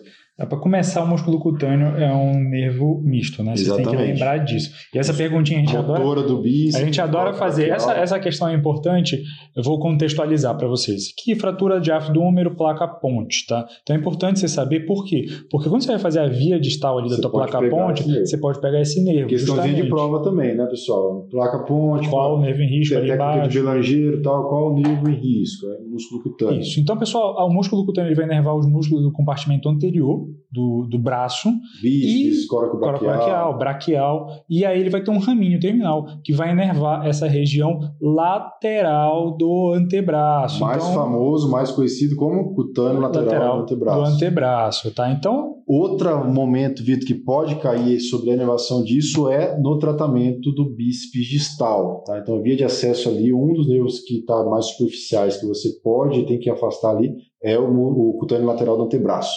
Boa, Tá. ele passa bem na frente aqui, assim. E é isso, questão simples de anatomia, vocês veem. Começou já pum, com essa primeira aqui, já lembrando você que a anatomia é uma coisa importante que você tem pode cair desse jeito na prova de anatomia, né, Vitor? Cara, na prova de anatomia cai de diversas maneiras. Essa é uma das maneiras deles cobrarem. Como eu falei já, é, às vezes cai exame, é um exame de imagem, ou às vezes uma via de acesso, ou às vezes ele clica, ele poderia clicar, mostrar o cutâneo, músculo cutâneo, e perguntar aquilo que a gente falou, que, que músculos ele Inerva. entendeu? Então, questão tranquila, batida. Vamos para uma próxima aqui da área mais Bora. nobre da ortopedia. Outra de anatomia. Pessoal, estruturas assinaladas na imagem a seguir corresponde aos tendões dos músculos. Pessoal, Essa é de boa, né, possível, cara? né? Tipo, não é porque a gente faz homem cotovelo, não, mas Quem já entrou no Latar G manja É. disso daqui, porque faz parte do, do, do Latar G liberar essa, essa parte aqui, não 360, né? Que você não pode soltar o tendão conjunto da- do ápice aqui do coracoide. Isso. E o que, que Mas forma o o que tendão que conjunto, forma, né? pessoal? Cabeça curta do bíceps e o córaco braquial. Cabeça curta e o Isso. coraco braquial, tá? Exatamente. E aí, se quiser, ah, qual que é a cabeça curta e qual que é o córaco braquial? A cabeça curta vai estar mais próxima da cabeça longa do bíceps, para poder se juntar e formar um ventre muscular. E o coraco braquial vai estar mais medial. E pessoal, aí o que o Vitor falou, quem já entrou na cirurgia de latar G, eu tenho acho que certeza que quase todo mundo entrou, porque é uma cirurgia das mais realizadas na especialidade de ombro para instabilidade. Lembra que a gente tem que acessar medialmente o processo coracoide e soltar uma musculatura que é a musculatura do peitoral menor, tá? Galera, por exclusão se acertar. O peitoral maior não é. O peitoral é o que está fazendo só via ali, ó, delta peitoral. Ele está muito mais superficial, tá? Então, é mais profundo mesmo. O peitoral menor você vai soltar ele da base do coracoide e mobilizar o seu tendão conjunto junto com o seu enxerto do coracoide para fixar na porção anterior. Essa, essa é uma questão mais clássica de anatomia, é, que serve de treino para você essa prova de anatomia. Então, essa aqui é a mais básica. seria a clássica. Classicona, que estrutura anatômica é essa parte. Imagem do Netter, né? Imagem do Néter, tá, beleza. E a outra, vocês já viram que a outra, aquela questão que a gente comentou antes, tem uma outra estrutura, né? Acertava, né, Tomagno? Opa. O onco- O pessoal da oncologia manja de toda a anatomia. Dá pra operar tumor sem saber anatomia? Não, é possível. Tem como, né, pai? Tem que Você tem que saber saber você a tá. anatomia de tudo. Tem né? como. Tem que saber onde você tá. LAC, né, pai? Clássica de novo, né? Pessoal, classificação de Rockwood. Semana passada, eu coloquei no Instagram a classificação de Rockwood, Tá bem lá bonitinho, tá bem feed, né? macetinho, tá no Tá no feed, feed, semana tá passada. feed. É, semana passada. Classificação de Rockwood, classificação clássica, talvez uma das mais Tu cobradas, mais passada, fáceis. cara, até, parece até que é mais tempo. Foi outro dia, Não, velho. foi, Tá, foi, pô, foi rápido. Da agora, em cima da prova. Pessoal, Rockwood, aqueles seis tipos de Rockwood, né? Tipo 3, aquela dúvida, né? Tratamento cirúrgico, tratamento conservador, a gente vai avaliar a situação do paciente, tudo. Mas o tipo 4, pessoal, qual que é a característica do tipo 4? É aquela que tem um desvio no eixo horizontal, um desvio posterior. Pessoal, posterior, aí lembra da anatomia, né? Ele coloca O que, que tem pra o trás? que, que tem pra, né? trás? Deltoide? Até pode ter, mas para poder chegar no deltoide teve que rasgar muita coisa. Trapézio seria a nossa resposta, né? Coracobraquial a gente acabou de ver na questão anterior, tem né? Tá lá no ver. braço, não tem nada a ver. Externo credomastoide, pessoal, tá aqui anterior. Medial, né? Medial, Tá medial. e anterior. Então, E assim, É. dava por exclusão você fazer também tranquilamente, mas essa classificação tem que saber. Vai lá no feed, vê de novo, curte, compartilha, comente. Uma, é, uma coisa também que é, às vezes pode ser perguntada tipo 4 é que é uma LAC que não tem aumento do intervalo córeo-clavicular na radiografia. Se faz lá o AP zanca, o córeo-clavicular também é igual. aí tem que lembrar da axilar. você diagnostica na, no axilar. Então, sempre não aceitem é, radiografia AP e perfil só na sua avaliação do ombro. Axilar é importante, tá? E essa lesão do trapézio, né? Ou ele pode também parecer assim como lesão da face deltotrapezoidal. Você consegue ver isso na cirurgia, né? Você consegue ver rasgadas. Isso. É que outras têm a lesão da, da face deltotrapezoidal. Especificamente Isso, quem, assim, quem atravessa o, o, o, o- quem atravessa o trapézio de fato no The Shoulder, aqui não é referente de vocês, no The Shoulder tem lá uma imagenzinha com a clavícula Por travada. que essa imagem? Por que essa imagem? É Lá na verdade, foi a imagem que a gente usou né, na publicação. E aí, é, isso pode servir também de interposição. Então, a gente pode perguntar de outra maneira qual é a estrutura que está interposta, impedindo a redução de uma LAC 4, o trapézio, pode estar.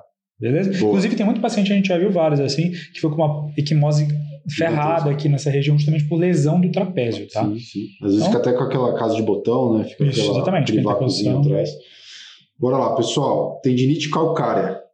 A tendinite calcária, dentro dos estágios descritos por Sakari e Otoff, também outra classificação clássica. Você tem que saber. É básico. Aquele que incorre a dor aguda de forte intensidade é o de E aí, pessoal, ele pergunta para você justamente aquela questão da, da reabsorção. Quando que dói uma tendinite calcária? Quando reabsorve.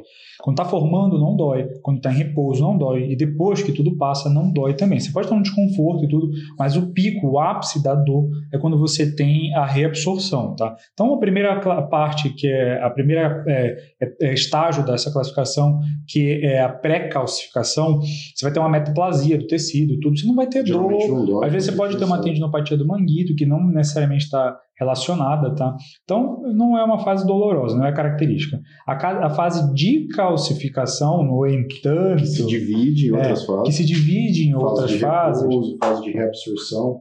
E a, a- e a fase de reabsorção que está dentro da fase calcificante, que é a fase que você vai ter dor. Porque o teu corpo vai simplesmente, num belo momento, olhar e falar que merda é essa, Sim. eu vou reabsorver. E aí, quando você reabsorve, você vai ter célula inflamatória, você vai ter todo um processo inflamatório, uma bursite intensa ali naquela região. E aí você tem. Peguei ontem, viu? Peguei ontem calcária. Cara, Não, tu pegou ontem, eu peguei uma anteontem. Sério. As duas na fase de, de reabsorção. Muito comum, pessoal. Paciente mais jovem, com dor aguda no ombro, acordou com dor, nunca teve dor antes. Faz uma radiografia. Lembra das rotações, né? Fazer radiografia em AP do ombro, rotação interna, neutro, rotação externa. Talvez você encontre ali uma calcificação. Isso é importante. Muitas passam batido no pronto-socorro, porque a maioria dos ortopedistas não tem o costume de pedir radiografia. A gente pede especificamente nas situações, principalmente na faixa etária ali de, de- de que a gente imagina que esteja acontecendo, 30, 40, às vezes dependendo da literatura, 50 anos, que é quando acontece, geralmente 40. Olha, Vocês mais vão ver pacientes de 39, 40, 40 e pouquinho com tendinite calcária. Então, chegando nessa fase, nessa fase, pede, dá uma diagnosticada, vezes é uma pedra grande, encaminha. E aí, pós-calcificação, não, não é a fase que vai ter dor, é a fase que já resolveu o problema, sobrou só a cicatriz.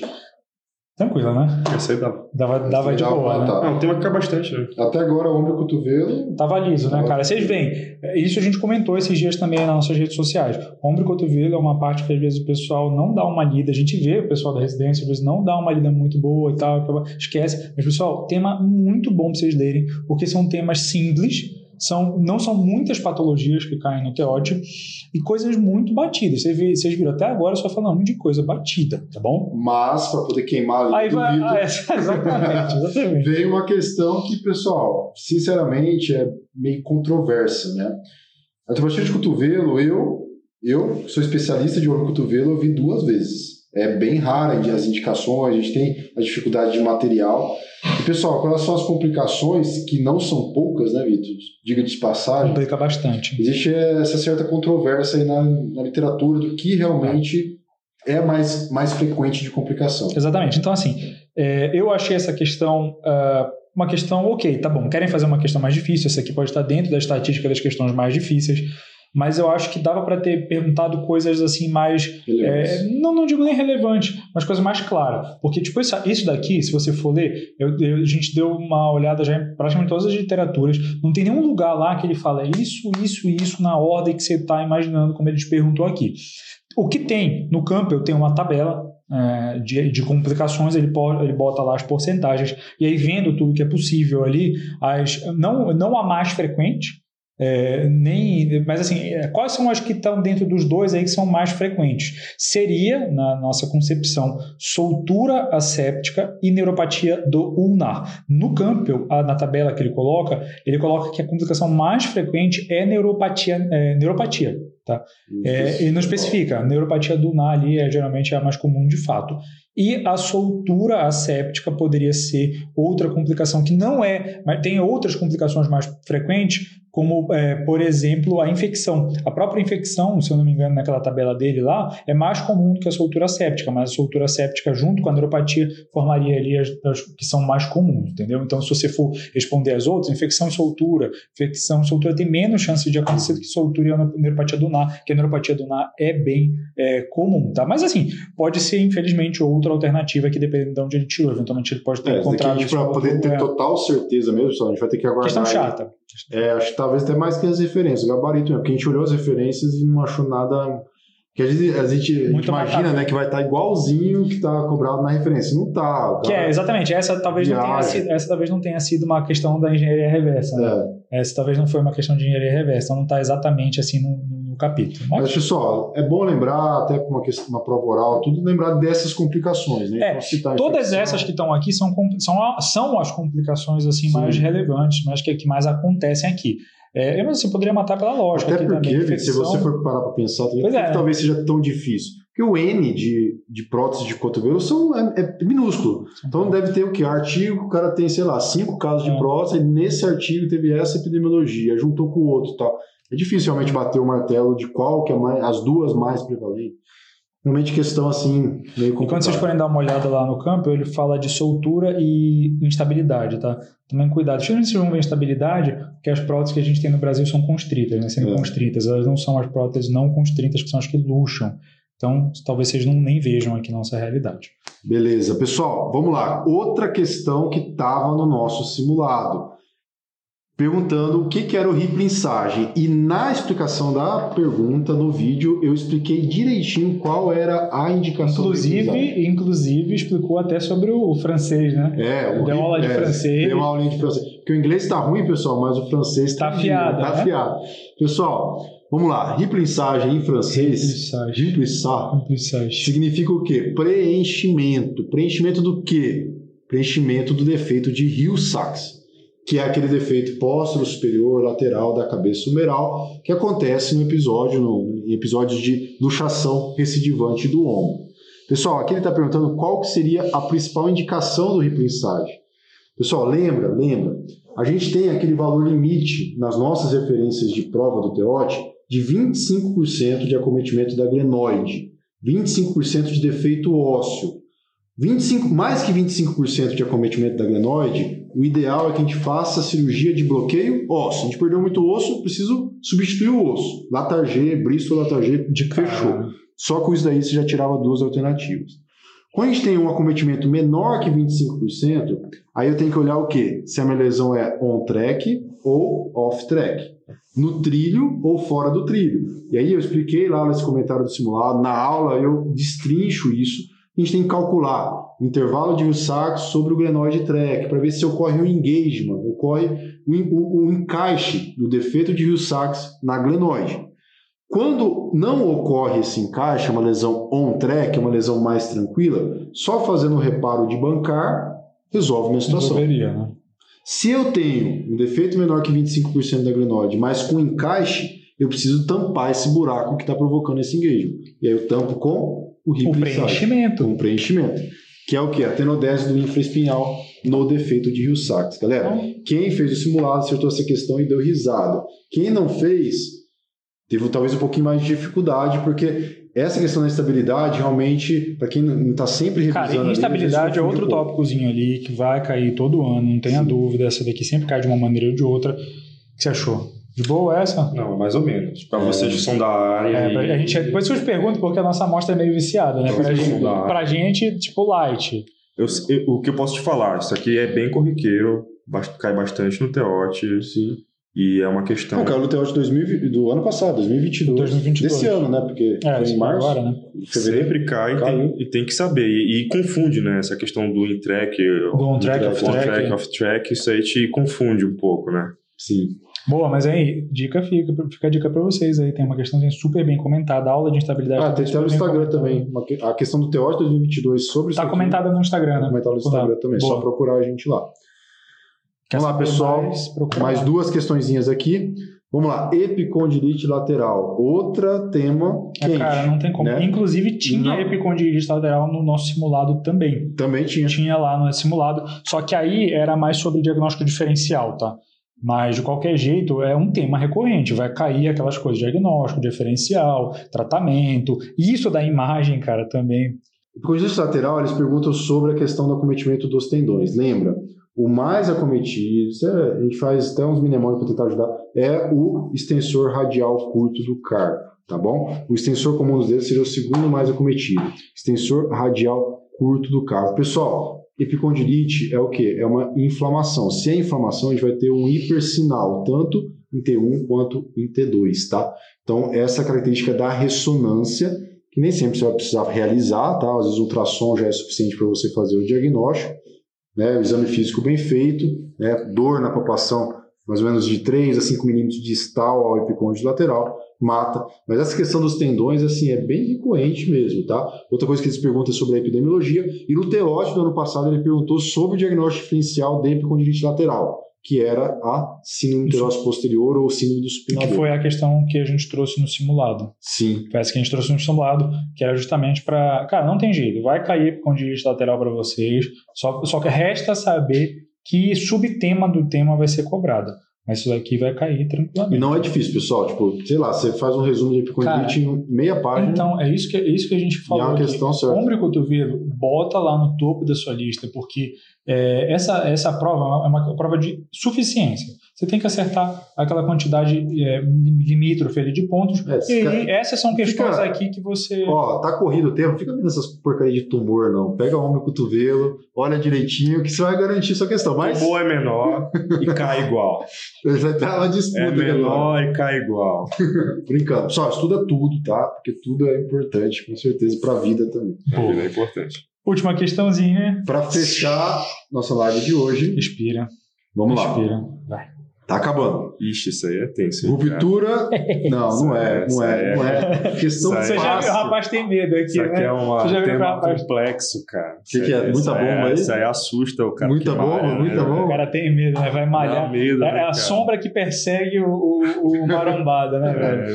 Galera, O cara a vai pra tá academia, ele não fica olhando se tem bandido na rua, ele vai. Ele vai ver se dá aquela dorzinha e fala, será, que eu tô malhando certo? Será que vai romper essa porcaria aqui, velho? Galera, ó, a gente tá brincando aqui, mas é para trazer uma dica para vocês, né? Então, um dos principais fatores de risco para lesões tendíneas, principalmente ao nível do ombro, né, é o uso de anabolizantes, esteroides. Então, lesão do peitoral maior, pessoal, não muito frequente na prática e também na prova não cai muito. Mas, pessoal, com um pouco de bom senso e sabendo como essas lesões musculares acontecem na sua maioria, a gente conseguiria acertar. Lesão do peitoral maior ocorre mais frequentemente durante o supino. Galera, você já malhou alguma vez na vida, né? Não, não. Todo mundo sabe, não, você sabe como que faz um supino. Só imaginar como que ocorre o supino, você vai lembrar da posição que mais ocorre a lesão do peitoral. Pessoal, a lesão do peitoral ocorre quando o cara vai descendo aquele peso e faz uma extensão do ombro, ele passa a linha média do braço do tronco. E aí, numa contração excêntrica, como toda lesão Cara, muscular. Quantas vezes eu, eu falei isso? Eu falei nesse simulado porque tinha lesão tendínea, tinha uma questão lá de tendinose, tal, a gente falou de contração.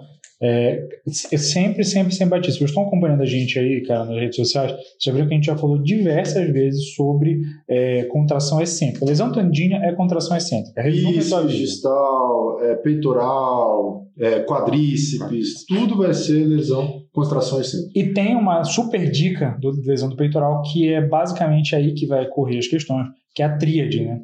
A tríade do, do- do- da lesão do peitoral, que é homem, uso de anabolizante e no supino. Um Sim. homem, uso de anabolizante supino. Essas três coisas. E aí, Eu nunca vi mulher. eu nunca vi, cara, nunca vi. Todos os casos que a gente já viu, que a gente já operou, sempre, sempre sexo masculino é extremamente raro em mulher. E então, questão simples, é um tema não tão comum, mas você manjando aí, tendo alguns princípios, você matava isso daqui sem grande, sem grande mistério. Já falou qual era o movimento, supino, e se ocorre na contração excêntrica, muito provavelmente é na, no momento de extensão do ombro, né? Então, Exatamente. Letra C. letra C, essa ser de mata certo. aí. C de acabou. C de Galera, acabou por hoje. Acabou. Espero que vocês tenham gostado da nossa live. Tem gente que talvez esteja um pouquinho cansado, não tem problema, tá? Porque essa live vai ficar disponível no nosso Ortopcast, nas principais plataformas. Também vai ficar disponível no YouTube, tá? Não deixe de seguir a gente no YouTube, que a gente coloca esses vídeos todos lá. Você pode assistir depois, assi- assistir no carro também. Então, assim, é, esse conteúdo vai ficar disponível para vocês aí até a prova do TEOT, tá? Então, é legal revisar. Um dia que você estiver aí cansado de estudar, você liga lá e, e- e ouve essa discussão. Mas amanhã, Vitor, vai Então, ter mais coisa. Então, vocês já viram, né? Foi metade hoje, amanhã a gente vai continuar, tá? Queria agradecer a todo mundo que assistiu a gente até aqui, que aprendeu É, alguma se você coisa. chegou até aqui, você, Você tá é, bastante você é interessado. campeão, né? A Isso. gente também aqui tá quebrado, porque deu trabalho de fazer tudo isso, né? De estudar tudo isso a fundo, ver as respostas mais corretas e também dá trabalho de comentar aqui com vocês.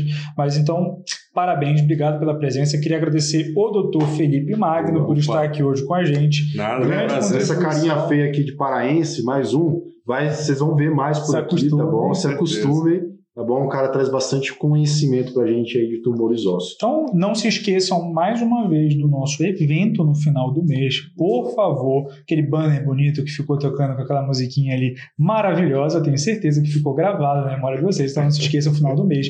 Estejam aqui porque vai ter novidade, vai ter coisa boa, vai ter muita coisa bacana que a gente vai trazer aqui. Então, acho que por hoje é só. Vão dar aquela descansada. Não recomendo que vocês façam um longão agora, tá? Dá uma, dá, vai comer uma pizza também, né, Giovanni? Vai comer uma pizza também, dá Vai uma pra mulher, descansada. dar uma passeada. E depois vocês acompanham aqui a gente na parte 2 para comentar o restante das questões desse taro, que pra gente é, foi um taro assim bem, bem sensato, né? Bem sensato. Poucas pessoas é, Cumpriu o objetivo dele. cumpriu o objetivo dele. Poucas pessoas, eu vi poucas pessoas reclamando lá no Instagram, vocês viram, vocês acompanham aí. Então, eu acho que por hoje é só. Espero que vocês tenham gostado de também ter um pouco mais essa experiência aqui do que é o Thor, ficar por dentro um pouquinho do Thor e ver todo o potencial dessa ferramenta excelente que a gente está trazendo para vocês. Então, grande abraço e até amanhã. Valeu, galera.